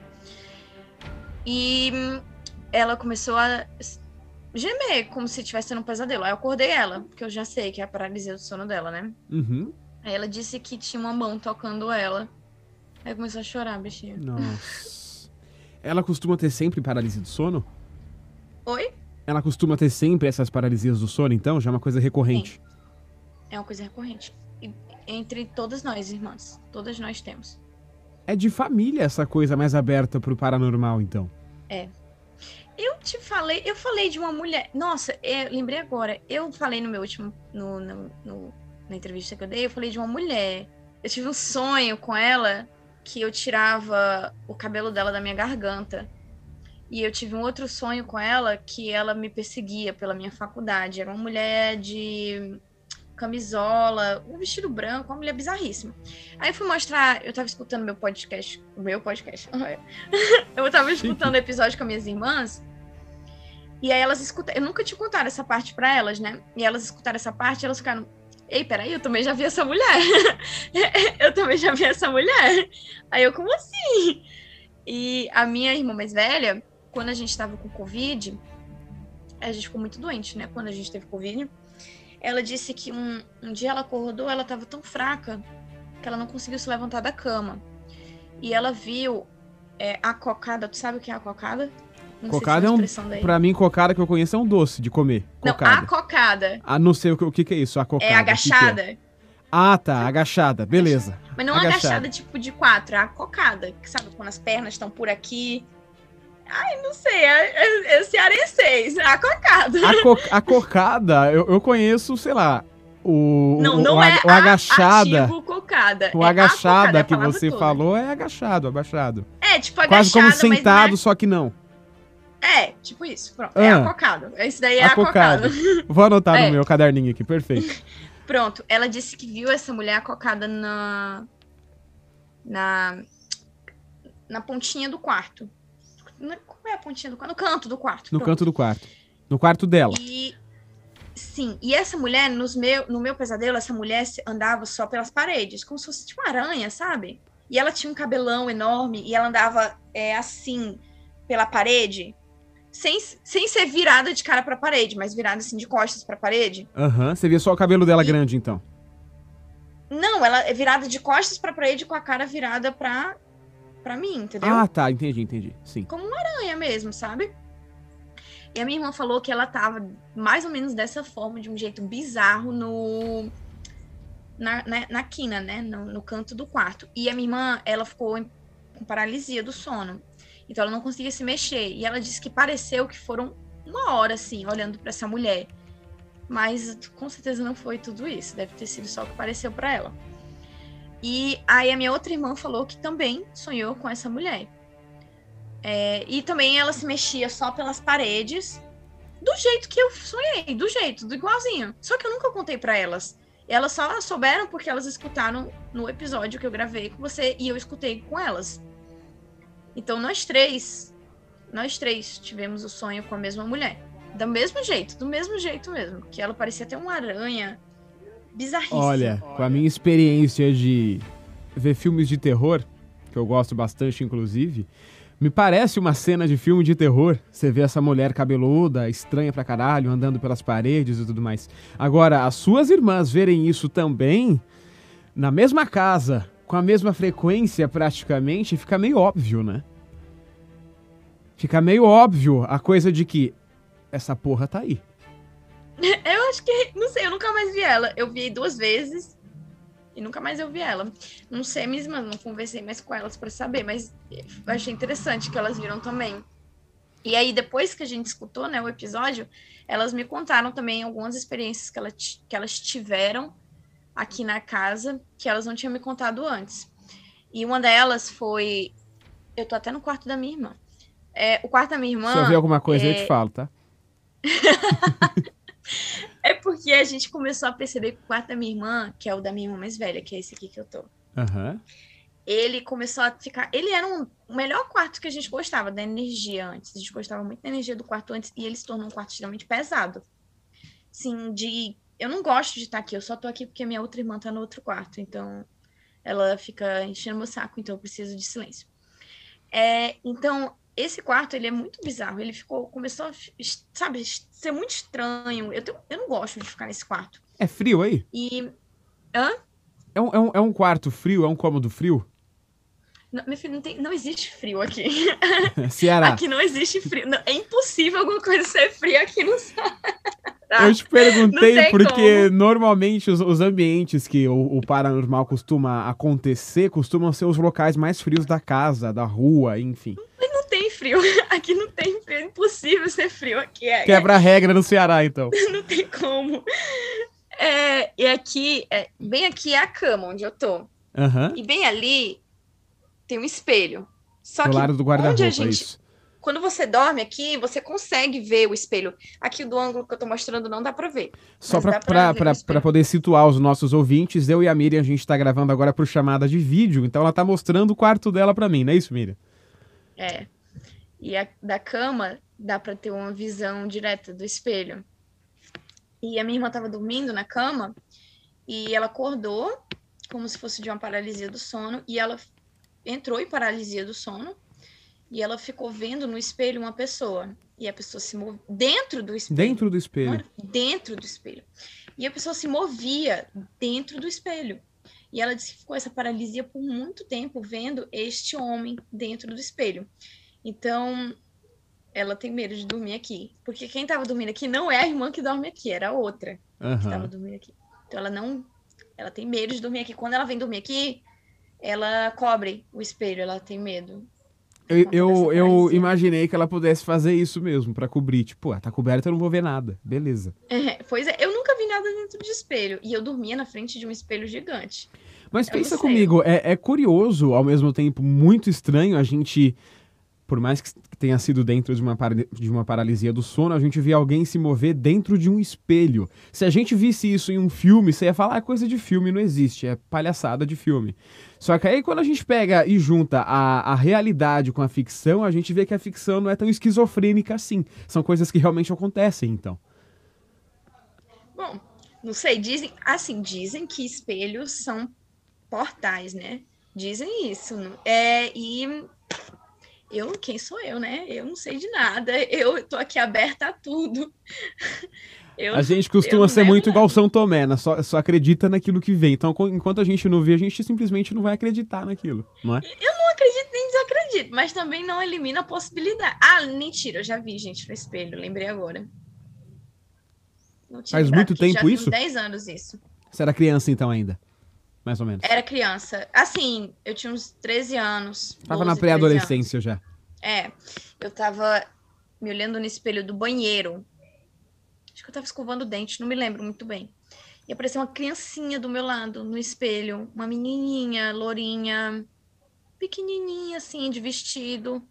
Ela apareceu do meu lado no espelho, mas na época eu tinha muito mais medo do que eu tenho hoje em dia. Então eu saí correndo, gritando, chorando pela casa. não fiquei pra ver. Sabe o que, que, eu, que eu reparo em você, ô Miriam, que é muito. Eu não sei nem que palavra usar para eu poder definir e te falar, mas é muito curioso, talvez. É que você, como já tá tão acostumada com isso, você trata literalmente como uma, uma normalidade que é super incomum. Porque, por exemplo, ah, eu andei na minha casa, eu vi alguém e ok, e depois eu vi outra pessoa. É tão comum pra você a ponto de, de você falar sobre isso como a novela ontem morreu fulano de tal, um personagem X na novela morreu. É uma coisa normal pra você então, né? Mas é normal. assim, não sei se é normal, é comum. Eu, eu, eu acho assim, não, não tenho mais tanto medo. De verdade, não tenho mesmo. Eu só tenho medo quando, quando é algo bem assustador. Tipo, essa vez que a mulher ficou gritando, chorando. Teve um barulho enorme. Ah, eu fiquei com medo. A mulher cabeluda que você vê. Não, eu vi, um, eu vi duas vezes a cabeluda. Minhas irmãs viram outras vezes. Aí, essa Ela é era assustadora. Ela era Com bizarra. certeza. Miriam, agora a gente vai chegando ao final da nossa conversa, mas eu quero fazer pra você a mesma pergunta que eu te fiz lá no final da, daquele episódio, que eu faço pra todos os nossos ouvintes, e as pessoas têm o direito de mudar de opinião. Assim como a gente troca de roupa, a gente pode muito bem trocar de opinião. Então, Miriam, afinal de contas, essas coisas que você vê muito bem, inclusive, na sua opinião, são espíritos de pessoas que já faleceram ou são demônios? Então, eu pensei muito nessa pergunta da última vez que tu me fez. Porque eu não sou uma pessoa que geralmente acredita em demônios. Mas eu comecei a pesquisar, comecei a abrir mais minha mente para acreditar um pouco além das coisas que eu conheço. Então, eu não sei, eu acho que talvez eu acredite agora em demônios, mas eu não sei se o que eu vejo, eu acho que não são demônios, não, acho que são espíritos. E por que que você mudou? Por que que você passou a acreditar em demônios, então? Acho que. é- é- Eu acho que a minha visão era muito limitada ainda do mundo. Ainda é muito limitada do mundo sobrenatural. Eu acho que existe muito mais do que eu posso começar a imaginar. E. Pelo que eu não sei, eu acho que sim. Eu acho que pode ser real. Demônios podem ser reais, mas não acho que eu vejo eles. Não acho. Você simplesmente passou a aceitar, então, a, a ideia de que, tá, existem, É, existem Eu estou aberta à ideia. Eu estou Aham. aberta a aceitar essa ideia. Tá certo, então. Essa foi a nossa ouvinte Miriam Aguiar. A Miriam tem 23 anos, como você mesma disse agora há pouco, não é isso, Miriam? Ela mora em Fortaleza e ela participou do episódio 36. Eu tinha um amigo, mas eu não sei se ele era real. Você que está escutando agora aqui o nosso último episódio do Assombração, caso não tenha escutado a entrevista dela, pode ouvir daqui a pouco no episódio 36, caso você queira escutar e conhecer todos os trocentos relatos que a Miriam traz naquele episódio. Miriam, obrigado pela sua entrevista, minha querida. Obrigada, Levi. E boa sorte aí nessa obrigado. nova jornada. Boa noite para você e um Feliz Natal. Boa noite, Feliz Natal.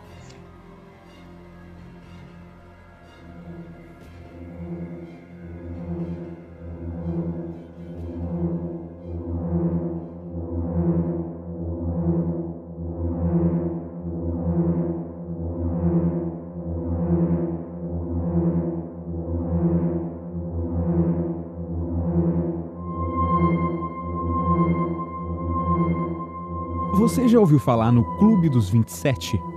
É um termo ou uma teoria conspiratória que se refere a um número extremamente alto de artistas e pessoas envolvidas na música que coincidentemente morreram todos aos 27 anos. E a lista é grande. Nomes como o de Amy Winehouse, Jim Morrison, e James Joplin são apenas a ponta do iceberg nessa lista de trágicas mortes que aconteceram, na maioria das vezes, pelo uso excessivo de bebidas alcoólicas ou drogas. Alguns outros nomes dessa lista trágica morreram de formas violentas, como homicídio ou suicídio.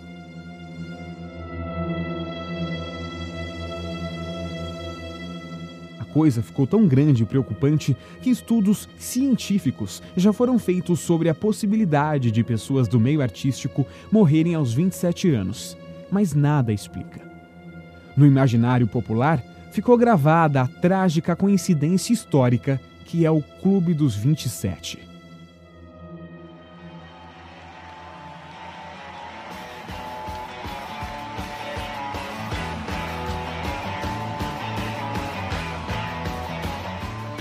Em 1969, aconteceu a morte do músico Brian Jones. Ele foi um dos fundadores de uma das maiores bandas de rock da história, os Rolling Stones. Brian morreu afogado em uma piscina no mesmo ano, em 3 de julho, aos 27 anos.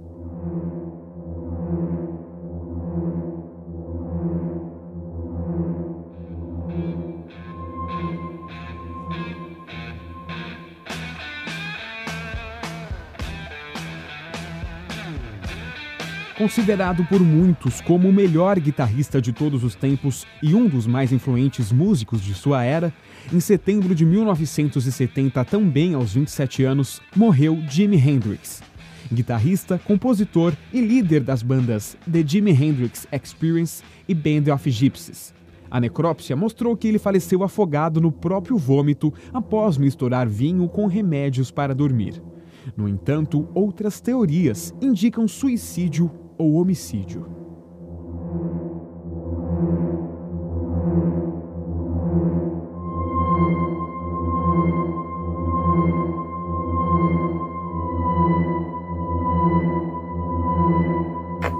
Há 40 anos, a dama branca do blues, James Joplin, foi encontrada morta num motel barato em Los Angeles com uma seringa espetada no braço.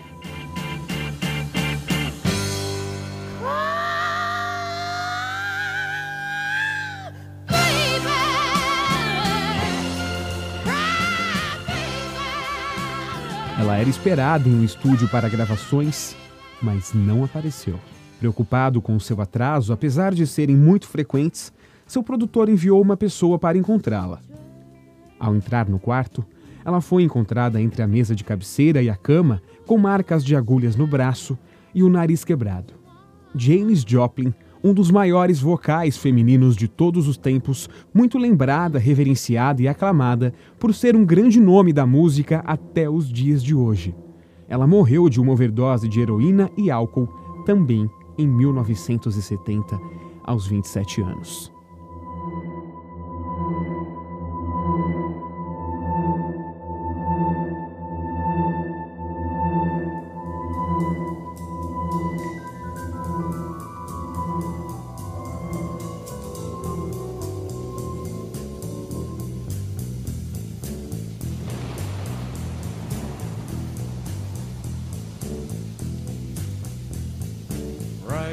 No ano seguinte, em 1971, o vocalista do The Doors, Jim Morrison, que sempre se envolveu em polêmicas e era conhecido por seus constantes abusos de álcool e drogas, morreu aos 27 anos. Ele e sua namorada Pamela Corson estavam em Paris. Jim teria passado por problemas respiratórios e foi encontrado morto deitado em uma banheira.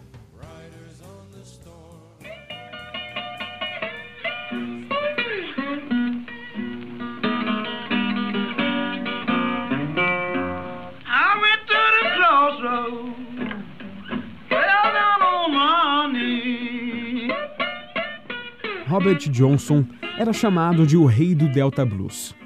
Tinha os dedos tão rápidos que as pessoas diziam que ele tinha vendido sua alma para o diabo em troca do seu talento. Existe inclusive um documentário sobre isso chamado de O Diabo da Encruzilhada.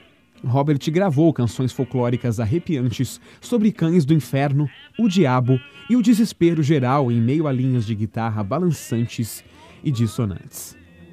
A morte aos 27 anos, em agosto de 1938, foi tão misteriosa quanto a sua vida.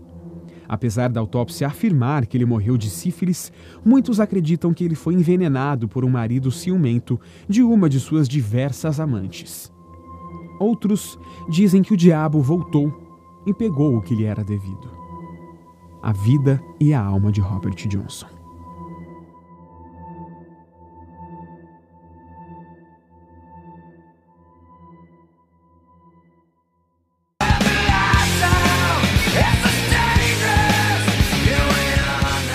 Kurt Cobain foi nomeado como a voz da geração. Ele fez muito sucesso com a aclamada banda Nirvana. Em 1994, ele foi encontrado morto por um eletricista na estufa de sua casa três dias depois de cometer suicídio. O atestado de óbito aponta como suicídio por arma de fogo. Após a morte de Kurt Cobain, a banda Nirvana se separou. Da separação da banda, Cobain passou para a galeria dos mitos angustiados do rock, junto a personagens como Jim Morrison e Jimi Hendrix. Kurt Cobain não conseguia decidir se o seu talento era uma bênção ou uma maldição. O corpo do guitarrista foi encontrado ontem numa sala sobre a garagem de sua casa em Seattle pelo eletricista que cuidava das luzes de segurança da mansão. Ele afirma que além de uma arma próxima ao corpo, havia um bilhete de duas linhas, onde se lê Eu te amo duas vezes. A mãe de Cobain não tinha notícias do filho há seis dias. E o porta-voz da polícia de Seattle revelou que de início não se pensava que o corpo fosse do guitarrista, devido ao estrago feito pela bala.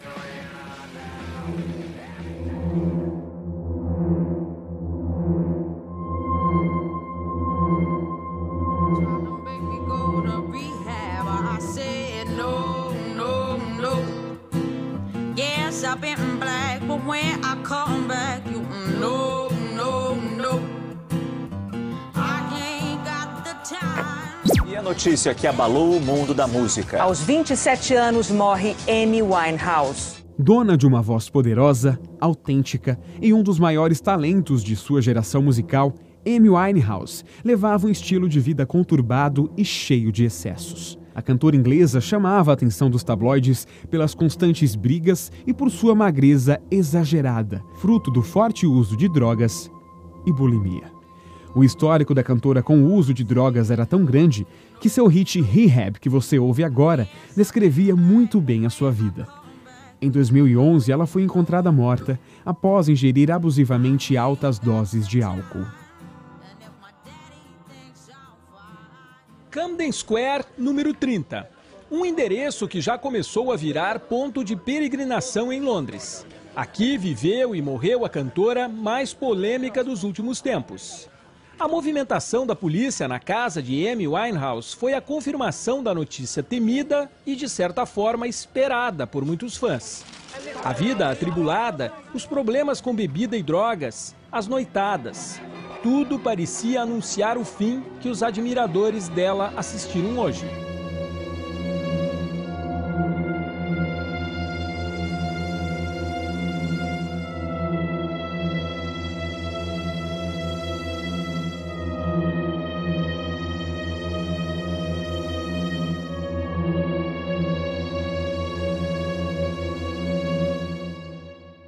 Outros nomes famosos também estão nessa coincidente e fatídica lista.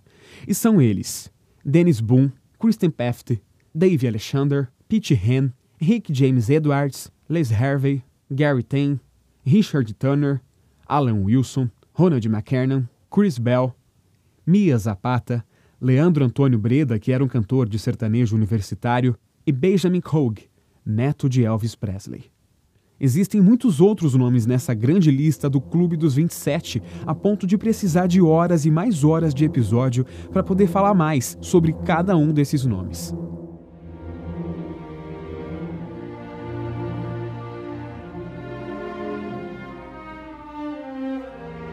Há séculos, muitos músicos, cantores ou pessoas envolvidas no meio musical morreram exatamente aos 27 anos. A tradição começa em 7 de janeiro de 1892, com a primeira morte de um músico aos 27 anos que foi documentada.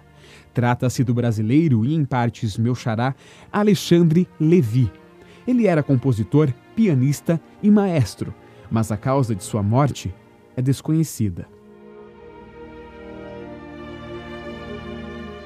Com sua lápide em mármore extremamente preservada no cemitério da Consolação, seu mausoléu está sempre limpo e impecável.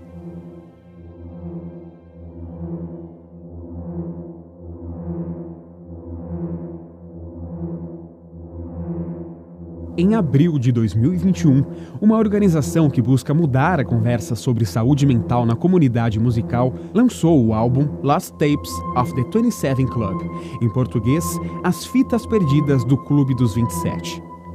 O álbum foi produzido por inteligência artificial para sintetizar vozes em canções que os músicos do Clube dos 27 não puderam gravar. O EP contém quatro músicas com uma música de cada artista em sua versão artificial.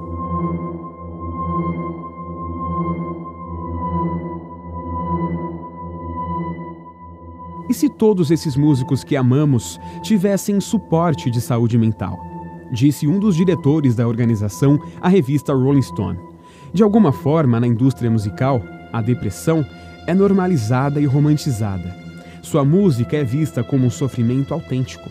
A organização oferece suporte aos artistas através da página no Facebook, assim como sessões e workshops através do Zoom, para que estes se sintam menos sozinhos e possam expressar seus sentimentos e composições.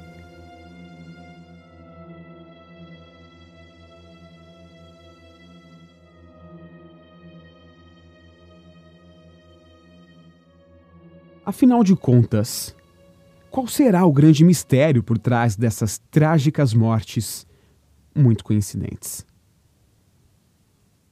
É mais um entre os mistérios que rondam o céu, a terra e o inferno. E vamos agora ao nosso último intervalo. E na volta, você ouve relatos da internet. Estamos em noite de Natal Portanto, tenha cuidado com os presentes que você recebe. Aqui é Levi Palomo e voltamos já. Você está na sintonia paranormal do Assombração. Seu dia está chato, monótono, insuportável. Fala nerds, geeks e freaks, aqui é Cadu, o nerd mais velho do mundo, e eu tô invadindo esse espaço para falar do NGF Cast, o podcast mais nerd, geek e freak da internet. Quem? Deixa eu ver. O Robin Show. O Robin Show ali, velhinho, a barba branca.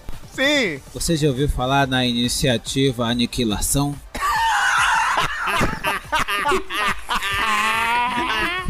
Careca de tapa-olho. Caralho, mano. Escute o NGF Cast no site ngfsemlimites.com.br ou nos principais agregadores de podcast. Vejo vocês no futuro.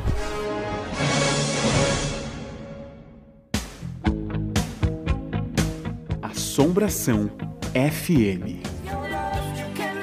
Uma playlist exclusiva e gratuita com as melhores músicas dos filmes e séries de terror e paranormalidade para você ouvir antes e depois de um novo episódio ou quando quiser. São mais de 7 horas de músicas para você ouvir. Pesquisando por Assombração FM no Spotify ou YouTube, você já pode começar a ouvir. E para facilitar a sua vida, a gente deixou os links aqui na descrição desse episódio. É só clicar e pronto. Essa é a Sintonia Paranormal do Assombração FM.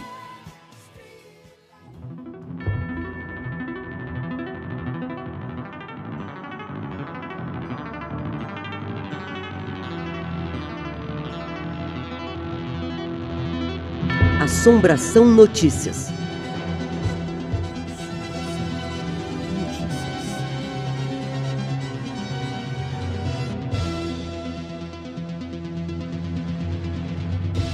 Mãe vê espírito de sua filha visitando o próprio túmulo e registra imagens. Sandra Gonzalez perdeu sua filha de uma forma trágica em 2018. Quando tinha apenas dois anos, a pequena Fabiola Rodrigues foi assassinada. Desde então, a mãe passou a fazer inúmeras visitas ao túmulo da filha no cemitério maçônico, em Las Cruces, Novo México, nos Estados Unidos. Foi então que Sandra percebeu algo estranho. Os brinquedos e pertences da filha estavam desaparecendo e ela pediu para que os funcionários do cemitério ficassem de olho. Segundo informações da emissora K-Fox TV, a mãe descobriu que havia uma câmera no cemitério. A família de um homem tinha instalado para verificar se o assassino de seu ente querido estava vandalizando seu túmulo e levar as imagens para a polícia. A mãe desabafou no Facebook e seu relato teve mais de 26 mil compartilhamentos. As imagens e o texto escrito de forma emocionada pela mãe você pode ver agora nas nossas redes sociais. Seguindo Assombração no Twitter, você fica sempre informado das novidades do programa, bastidores, quando surgem novos episódios e ainda pode interferir nas pautas do programa. Nosso perfil no Twitter é @assombracast.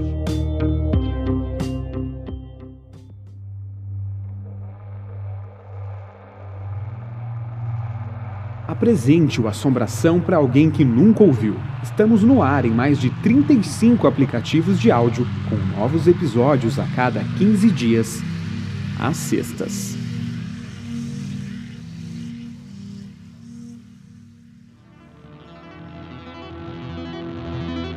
Assombração Notícias.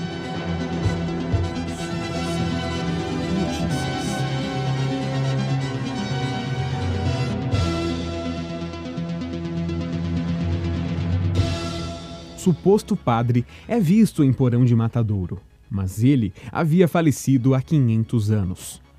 Um casal afirma ter capturado o que poderia ser o rosto fantasmagórico demoníaco de um padre olhando para eles no porão de um antigo matadouro, no mesmo local em que foi queimado vivo há 500 anos.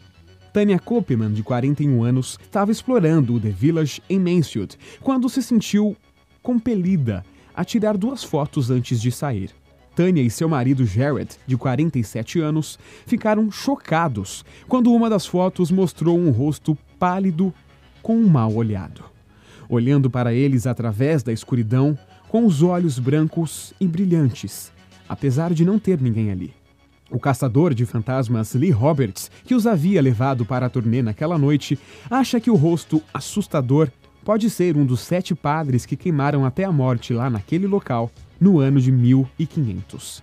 Imagens você pode ver agora nas nossas redes sociais. Se você compartilhar os conteúdos do nosso programa nas suas redes sociais, use sempre a hashtag Assombração. É assim que a gente se conecta à sintonia paranormal.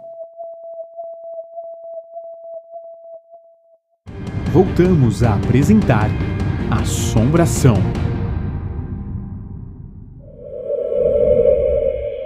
Oi, pessoal da Assombração. Oi, Levi. Oi pra todo mundo. Nossa, eu amo o podcast de vocês. Toda hora, se eu estiver fazendo serviço, fazendo qualquer coisa, tem que ter assombração, tem que ter ali pra mim estar tá ouvindo. Então, tipo, eu amo muito o trabalho de vocês, sério. É muito divino. É demais. Assim, eu achei o Assombração meio sem querer no Spotify e eu assisti todos, de um, praticamente de uma lapada só. Eu, eu ia pro trabalho, porque eu, eu ia pro trabalho ouvindo música, né? Quando eu comecei a escutar Assombração, comecei pro trabalho ouvindo Assombração, voltava do trabalho ouvindo Assombração, em vez de eu colocar a música para poder fazer alguma coisa em casa, eu colocava Assombração. Cara, eu maratonei a Assombração. Você fica assim pensando, ah, porque muitas vezes você fica pensando, poxa, será que é verdade mesmo? Eu comecei a pensar o que tinha acontecido comigo quando eu comecei a escutar o Assombração.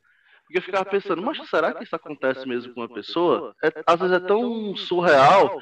Aí quando foi um dia, eu terminei de assistir um episódio de Assombração, que teve um, um, um cara, foi até o cara que, que mencionou um, uma passagem bíblica que ele fala que os mortos, eles não voltam. Aí eu juntei uma, uma coisa que tinha acontecido comigo no passado, as aparições do meu pai depois do falecimento dele, alguma um sonho premonitório que eu tive que eu fiquei, que quando eu me lembrei eu me arrepiei, me arrepiei até agora de lembrar de novo que foi um negócio muito surreal. Aí eu comecei a juntar, comecei a compilar, eu disse, macho, realmente essas coisas podem acontecer.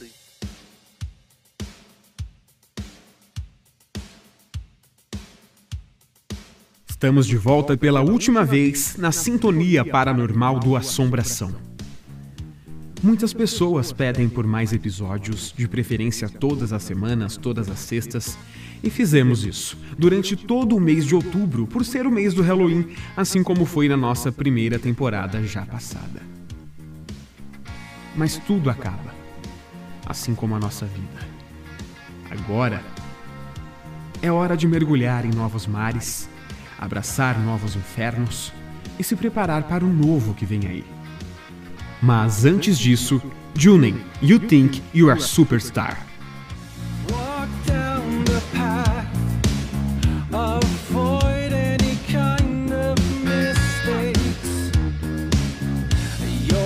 crowd screaming, but let me break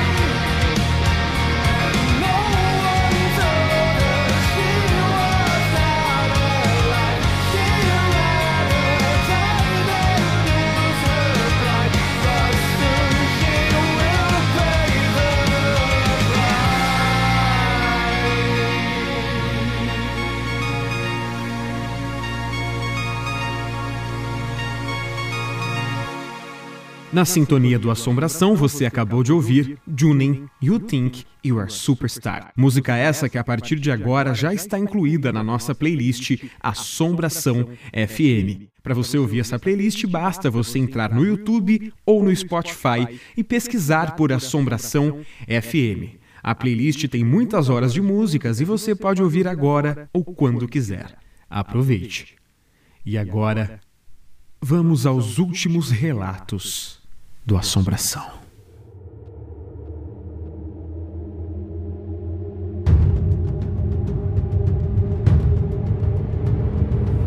Relatos da internet.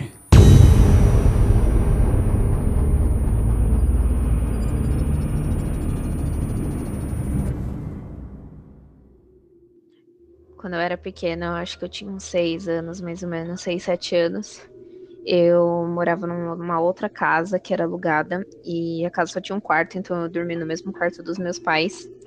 E a cama ficava de frente para a porta, e essa porta dava para a sala. E todos os dias a gente fechava a porta e tudo mais. E aí um dia essa porta ficou aberta e eu acordei de madrugada, não vou lembrar o horário, mas eu lembro que era mais ou menos numa média de umas 4 horas da manhã. E eu acordei assim, muito sono, olhei para a porta e tinha um homem sentado no sofá.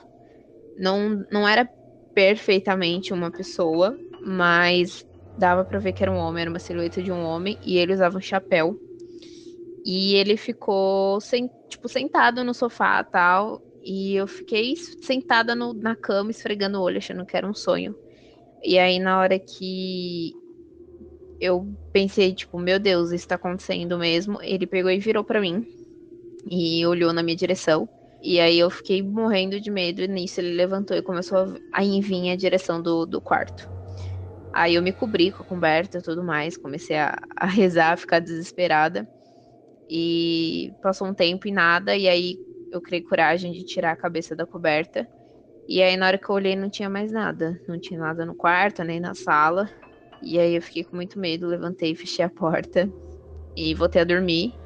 E nunca mais vi nada lá. É, falam que morreu um, um, senhor lá uns anos antes da gente morar, mas eu não sei se é verdade. E eu só sei que foi bem real e eu tenho certeza do que eu vi, não era sonho, não era é, paralisia nem nada do tipo, porque eu tava bem acordada e lembro disso até hoje.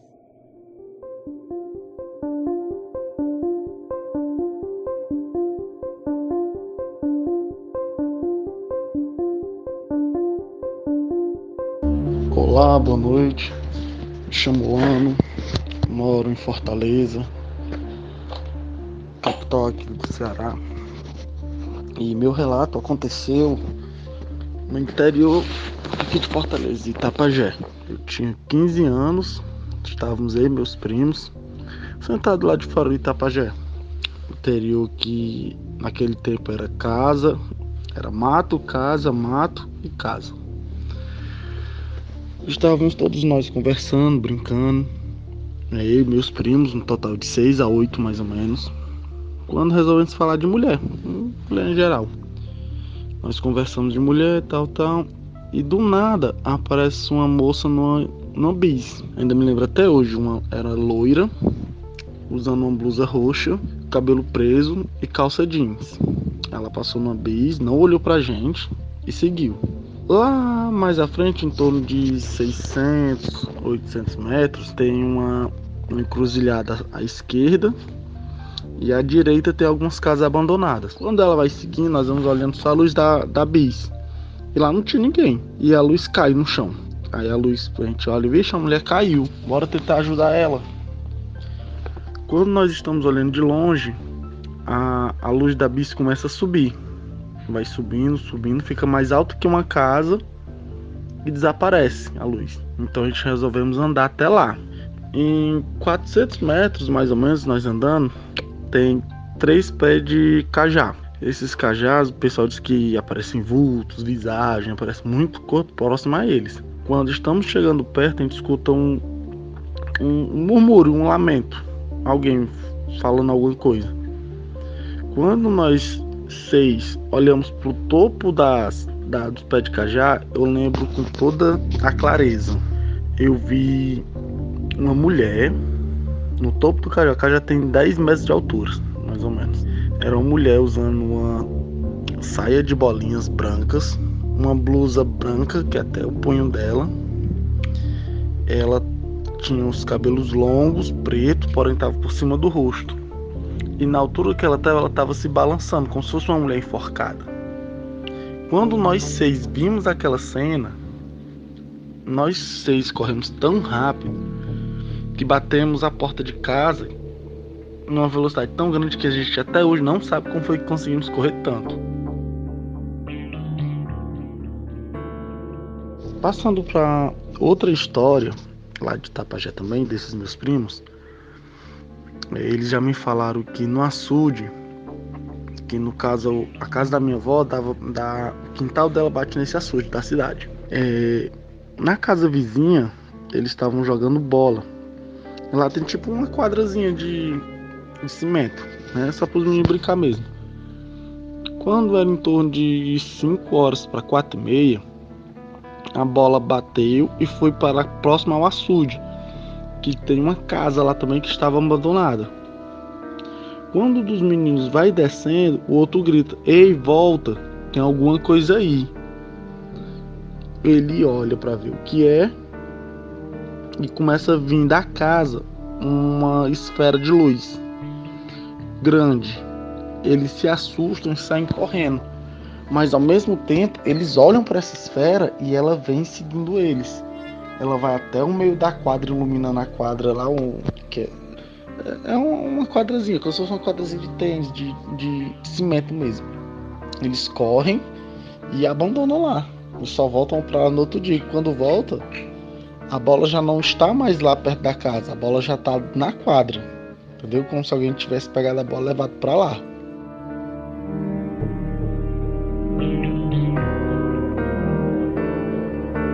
Meus pais se separaram e eu fui morar com a minha mãe em um apartamento, que é onde eu moro até hoje. E logo no começo a gente comprou as coisas, a gente arrumou o apartamento do nosso jeitinho. E no banheiro já tinha um espelho. É, ele era é preso com, com prego na parede, não era nada tão seguro, mas ele ficava bem preso. E ele já estava antes da gente.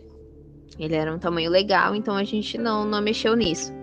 E aí um dia a gente estava dormindo, é, tava um clima meio pesado, não sei. Já não tava um clima muito legal em casa por várias coisas que estavam acontecendo.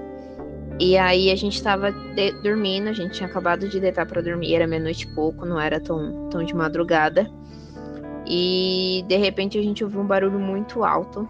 E a gente ficou assustada, né? Porque a gente mora num apartamento tudo. Eu pensei, meu Deus, o que aconteceu? E aí a gente levantou, né? Foi ver o que aconteceu. E o espelho tinha caído no chão. Até aí tudo bem, acontece, cair e tudo mais. Só que o espelho ficava em cima da pia. Então, se ele tivesse soltado do, do prego da parede, ele deveria ter caído em cima da pia, ou no máximo caído na pia e ter tombado para frente. No caso, o espelho, quando a gente né, abriu a porta do quarto para ver o que tinha acontecido, que o banheiro fica de frente para o quarto, o espelho estava em frente à privada, que é do lado direito do espelho. Então, assim, é humanamente impossível dele ter caído daquele jeito. Ele caiu muito pro lado, é como se alguém tivesse literalmente jogado o espelho. E ele tava muito bem preso, a gente não tocava nele, né? A gente só limpava no máximo, tal. Então, não tinha, não tem nenhuma explicação assim para ele ter caído do nada. A gente só juntou os cacos e, e relevou e não aconteceu mais, mais nada do tipo. Talvez tenha sido uma energia ruim ou não sei, mas eu acredito que ele não tenha simplesmente caído. Eu acredito que aconteceu alguma coisa pela forma que ele caiu, que realmente foi bem inexplicável.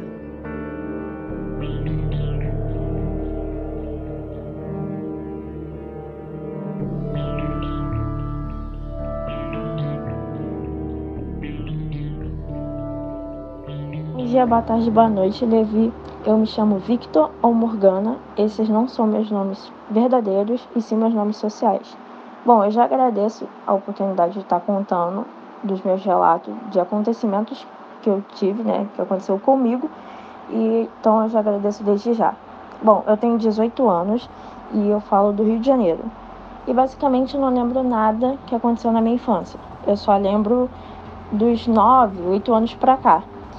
Mas uma coisa que eu sempre tive certeza, eu achei que seria para a vida toda, que quando eu era pequena eu tinha muito medo de escuro. Eu não conseguia ficar em um ambiente totalmente fechado, totalmente escuro, sem alguma luz, sem a presença de alguém. Eu não conseguia, porque eu tinha muito medo. Por conta das pessoas falar: ah, você não pode dormir sozinha, se você deixar o pé para fora, o bicho-papão vai te pegar, sempre tem um bicho-papão debaixo da cama. Então era aquele receio de criança, sabe? Ah, não vou deixar o pé para fora porque senão alguém vai pegar, algum espírito vai vir vai puxar, não sei. Não pode ficar de bobeira no escuro porque sempre tem um bicho papão ali te vigiando, ou não sei o que. Era sempre coisas assim que eu ouvia. E então, mesmo eu tendo medo, eu fiquei com isso na cabeça, sabe? Meio tão, que meio que tornou um trauma para mim. Mas eu achei que seria, que eu ia levar isso pra vida toda, então eu basicamente tive que me acostumar com esse medo. Mas até então, depois que eu e meus pais, é, minha família se mudamos, é, tem um torno de onde a gente está morando agora, tem um torno de acho que uns 9, 8 anos que a gente já está aqui. E daí, dessa idade, daí pra cá, eu comecei a dormir sozinha, porque eu sempre dormia com meu irmão. Ela sempre dormia com meu irmão, com alguma luz acesa. Eu não conseguia dormir totalmente no escuro. A não ser se a pessoa dormir totalmente agarrada comigo, porque eu não conseguia ficar totalmente no escuro e dormir sozinha. Mas daí o tempo foi passando, meu irmão teve o quarto dele, eu tive o meu, então eu tive que começar a dormir sozinha. Daí até foi, mas ainda mantia aquela regra que eu tinha, que era de dormir com uma luz acesa. Então, ou era a luz do banheiro, ou era a luz da cozinha. Eu só sei que tinha que ter alguma luz, porque eu não conseguia ficar no escuro por conta das coisas da infância. Até então, é, teve uma época aí que eu não, basicamente eu não lembro quantos anos eu tinha, mas meus pais sempre foram católicos, minha família toda sempre foi católica, só hoje em dia que meu irmão é evangélico, meus pais são católicos e eu sou sem religião nenhuma. Bom, é, daí eu comecei a frequentar a igreja dos meus pais, né, na época, e aí a gente começou a ir. Mas eu ainda mantinha esse medo. Eu dormia sozinha, mas eu ainda tinha medo. Eu não conseguia dormir totalmente no escuro. E o engraçado é que hoje em dia eu amo ficar no escuro. Eu não, odeio luz acesa, sabe? É uma coisa que me incomoda é a luz acesa. Então meio que eu, né, virei o oposto de mim mesmo. Mas basicamente, depois de um tempo na igreja católica, eu não fechei, eu enrolei para fazer a primeira comunhão e tudo, mas eu não fechei de vez. Daí eu tive a decisão, foi quando meu irmão começou a frequentar a igreja evangélica, depois de um ano, eu decidi que eu queria ir também. Daí teve até um caso lá que não sei se foi verdade, mas foi que uma das minhas professoras na igreja católica, é, eu não vou contar muito sobre, porque senão eu vou estar vazando informação dela, mas disseram que, pelo jeito que ela falou dos evangélicos, né, ela criticou de uma forma que eu achei totalmente ridículo, mas é a opinião de cada um. E eu, então eu só mantive quieta, fiquei na minha. E, mas uma coisa que realmente me pesou, que foi o que ela falou, a forma que ela criticou os evangélicos. E depois de um tempo, acho que ela estava na rua andando, aí disseram que ela caiu, chegou a paralisar as pernas, ou quebrar as pernas. Eu não sei basicamente qual foi essa história toda, mas cada um conta de uma forma, né? E eu fiquei tipo, nossa, será que realmente se você falar algo mal de algo, você atrai aquilo para você? Então foi daí que eu comecei a me questionar muito sobre o sobre o mundo espiritual, o mundo paranormal das coisas que acontecem. Eu sempre fiquei com isso na cabeça. Eu fiquei tipo, será que é verdade? Será que você atrai o mal para você mesmo? Será que existe isso? Ou será que só falam isso quando a gente é criança para botar medo na gente ou para a gente obedecer os pais. Daí, enfim, eu continuei seguindo minha vida na igreja evangélica. Até um certo tempo eu começar a ter visões, de ver espíritos, de sentir, era mais de sentir. Eu, tipo assim, alguém mal chegava perto de mim, eu já sabia que a pessoa estava ali, sabe? Tipo, Já teve até gente que veio brincar comigo, ah, nossa, eu tentei te dar um susto, mas você nem se assustou, você me viu primeiro. Aí eu fiquei tipo, é, não sei por que também. Então, eu sempre tinha na cabeça, né, desse tempinho da igreja evangélica pra cá, eu sempre tive na cabeça que tinha alguém ali, alguém tava passando alguma coisa. Eu estranhei eu estar sentindo isso porque eu tinha muito receio disso. Eu tinha muito medo, mas ao mesmo tempo eu tive muita curiosidade na minha, na minha adolescência. Mas daí eu achei até que era coisa da minha cabeça, que era só eu que tava vendo, que eu tava ficando maluca e tal. Mas um dos acontecimentos que, que teve foi quando eu e meu irmão estavam indo pra igreja evangélica, antes de eu sair dela. A gente estava indo, é, era uma rua totalmente escura, sabe? São duas pistas, uma de ir e outra de vir. E no meio tem, tipo, aquelas valas, sabe? De coisas assim. E a rua era totalmente grande e muito escura. Daí eu, a gente estava escutando música, só tava eu e meu irmão, a gente tava indo pra igreja resolver umas coisas. E eu olhei pro lado da janela. Foi, se não me engano, acho que esse daí foi uma das primeiras coisas que eu realmente ouvi e fiquei me perguntando se realmente era verdade. Eu vi uma criança, tipo, uma criança de que eu acho que era um ano. Era um menino muito pequeno, era muito pequeno. Eu vi um menino correndo, tipo, atravessando a pista, tipo, meio que atravessando, não correndo tanto, sabe? Tipo, meio que andando, nem correndo muito. E essa criança vinha, tipo, em direção à nossa lateral, assim tava na pista de lá, tava atravessando para cá. Eu fiquei, gente, por que, uma criança, sei lá, mais 10, 11 horas da noite, quase, sei lá, quase de madrugada praticamente, atravessando a rua totalmente sozinha, uma criança. E depois que eu virei pro meu irmão para contar para ele, quando eu virei de volta, a criança não tava mais ali. E eu fiquei tipo, gente, por que teria uma criança? Aí eu até perguntei ao meu irmão. Aí meu irmão falou assim, não, não vi nada não. Aí beleza, passou. Daí teve uma outra vez, que eu não lembro muito disso, meu irmão que me contou que a gente estava indo para a igreja novamente, ou estava vindo, não lembro, mas ele falou que eu vi, eu estava contando para ele, eu fiquei até um pouco desesperada porque a mulher atravessou, teve uma mulher, literalmente uma mulher, assim, de cabelo longo, um pouco alta, atravessando na frente do carro, onde a gente estava. O carro que a gente estava, ela atravessou na frente do carro. E eu até comentei com meu irmão, meu irmão, não, eu não vi nada. Eu falei, como assim você não viu? Aí ele lembra disso até hoje, ele fica até com meio receio de ver essas coisas e tudo. Eu comecei a muito me fechar, a ficar, tipo, na minha, dentro de casa. É, quando eu saía na rua, eu via coisas, eu via espírito, eu via uma pessoa andando do nada meio escuro, depois sumia. Eu via vultos.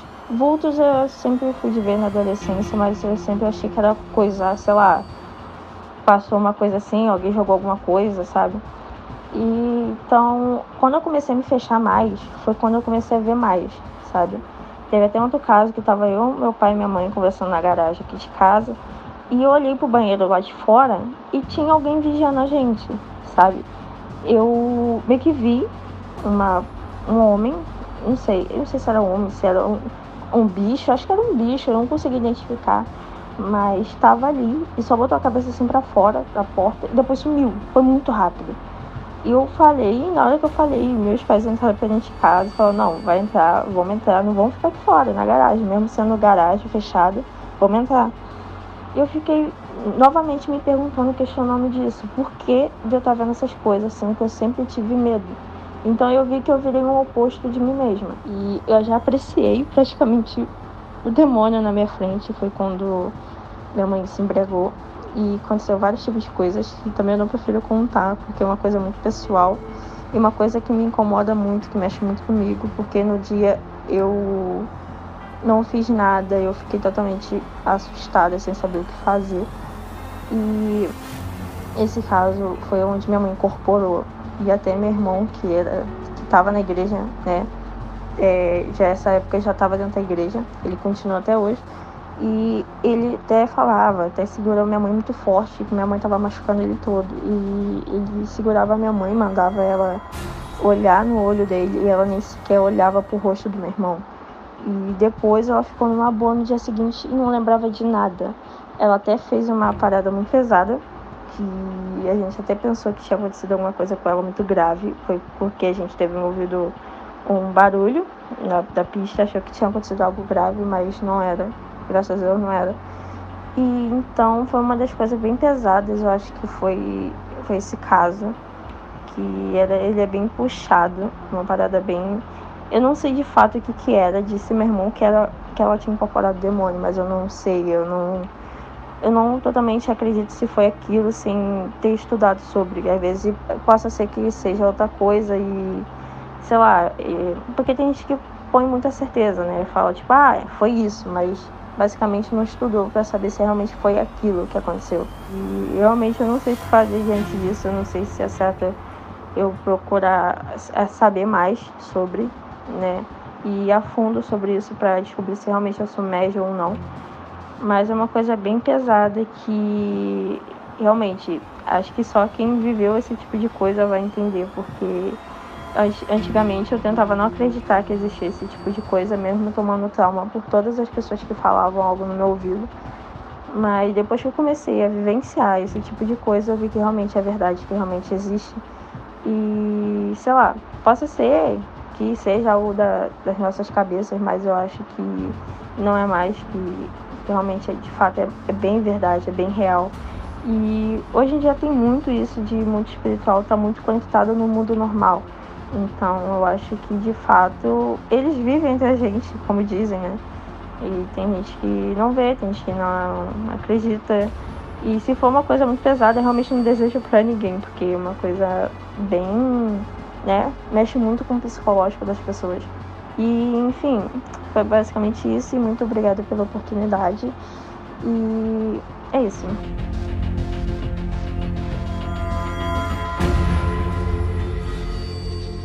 E, e outra vez aqui também, logo após esse incidente, essa mulher que falou comigo. Eu fiz algumas compras no, no mercantil aqui próximo, né? E eu vindo embora aqui próximo ao Hospital do Coração. Eu paro na esquina. Na esquina do Hospital do Coração, esperando os carros passar para eu poder ir embora. Quando eu vou passando, parando, tem uma mulher atravessando a faixa, eu deixo ela passar.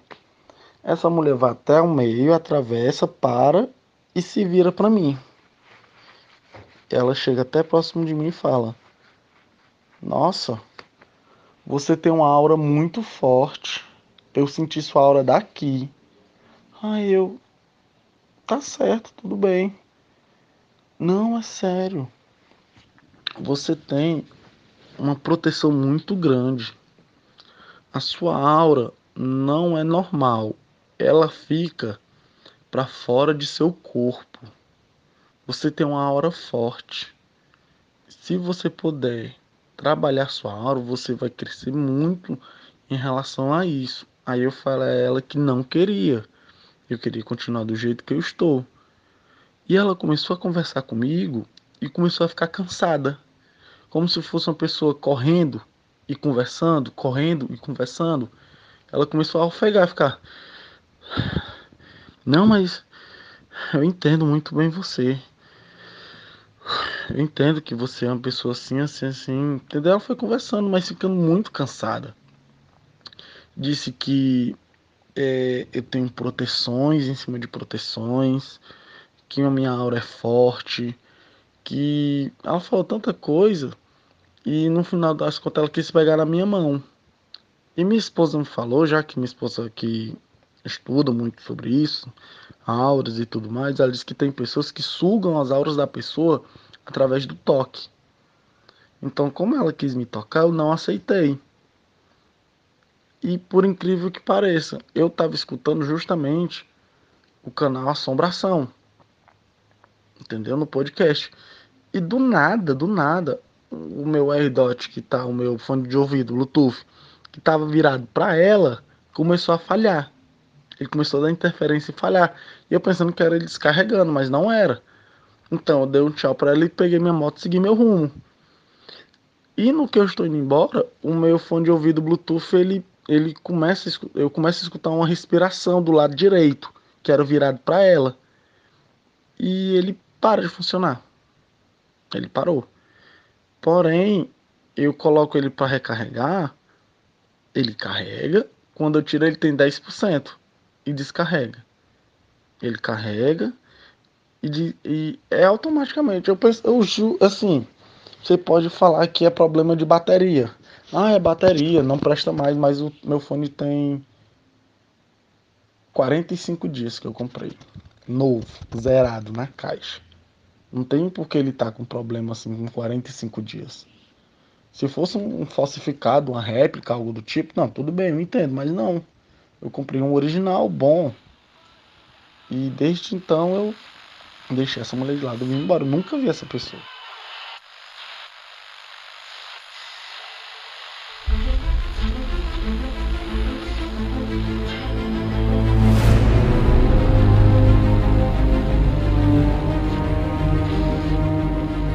Afinal de contas, os espíritos, fantasmas, ou qualquer que seja o nome, são realmente pessoas já falecidas ou são demônios? Pergunta essa feita por mim para exatamente todos os entrevistados desse podcast paranormal. Cada um com a sua resposta, cada um com a sua crença, com o seu excesso ou falta de embasamento para poder dizer ou chegar a uma real conclusão. Mas a verdade é que não existe uma verdade absoluta. Não existe o certo e muito menos o errado. Existe a dúvida, a incoerência, a resposta sem a pergunta e a pergunta sem a resposta. Eis um mundo onde ninguém é o dono da verdade. O único que sabe a verdade é aquele que vive e passa pela experiência quando for para acontecer. Eis o desconhecido, eis o inimaginável, eis o mistério da fé.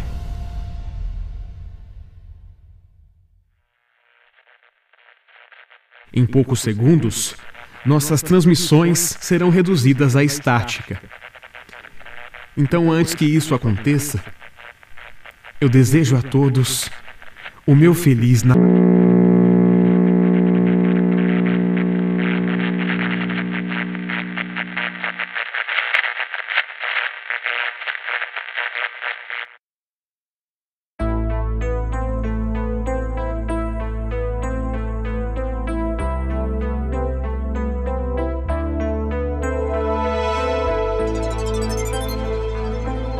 Assombração é um programa apresentado, produzido, editado e criado por Levi Palomo.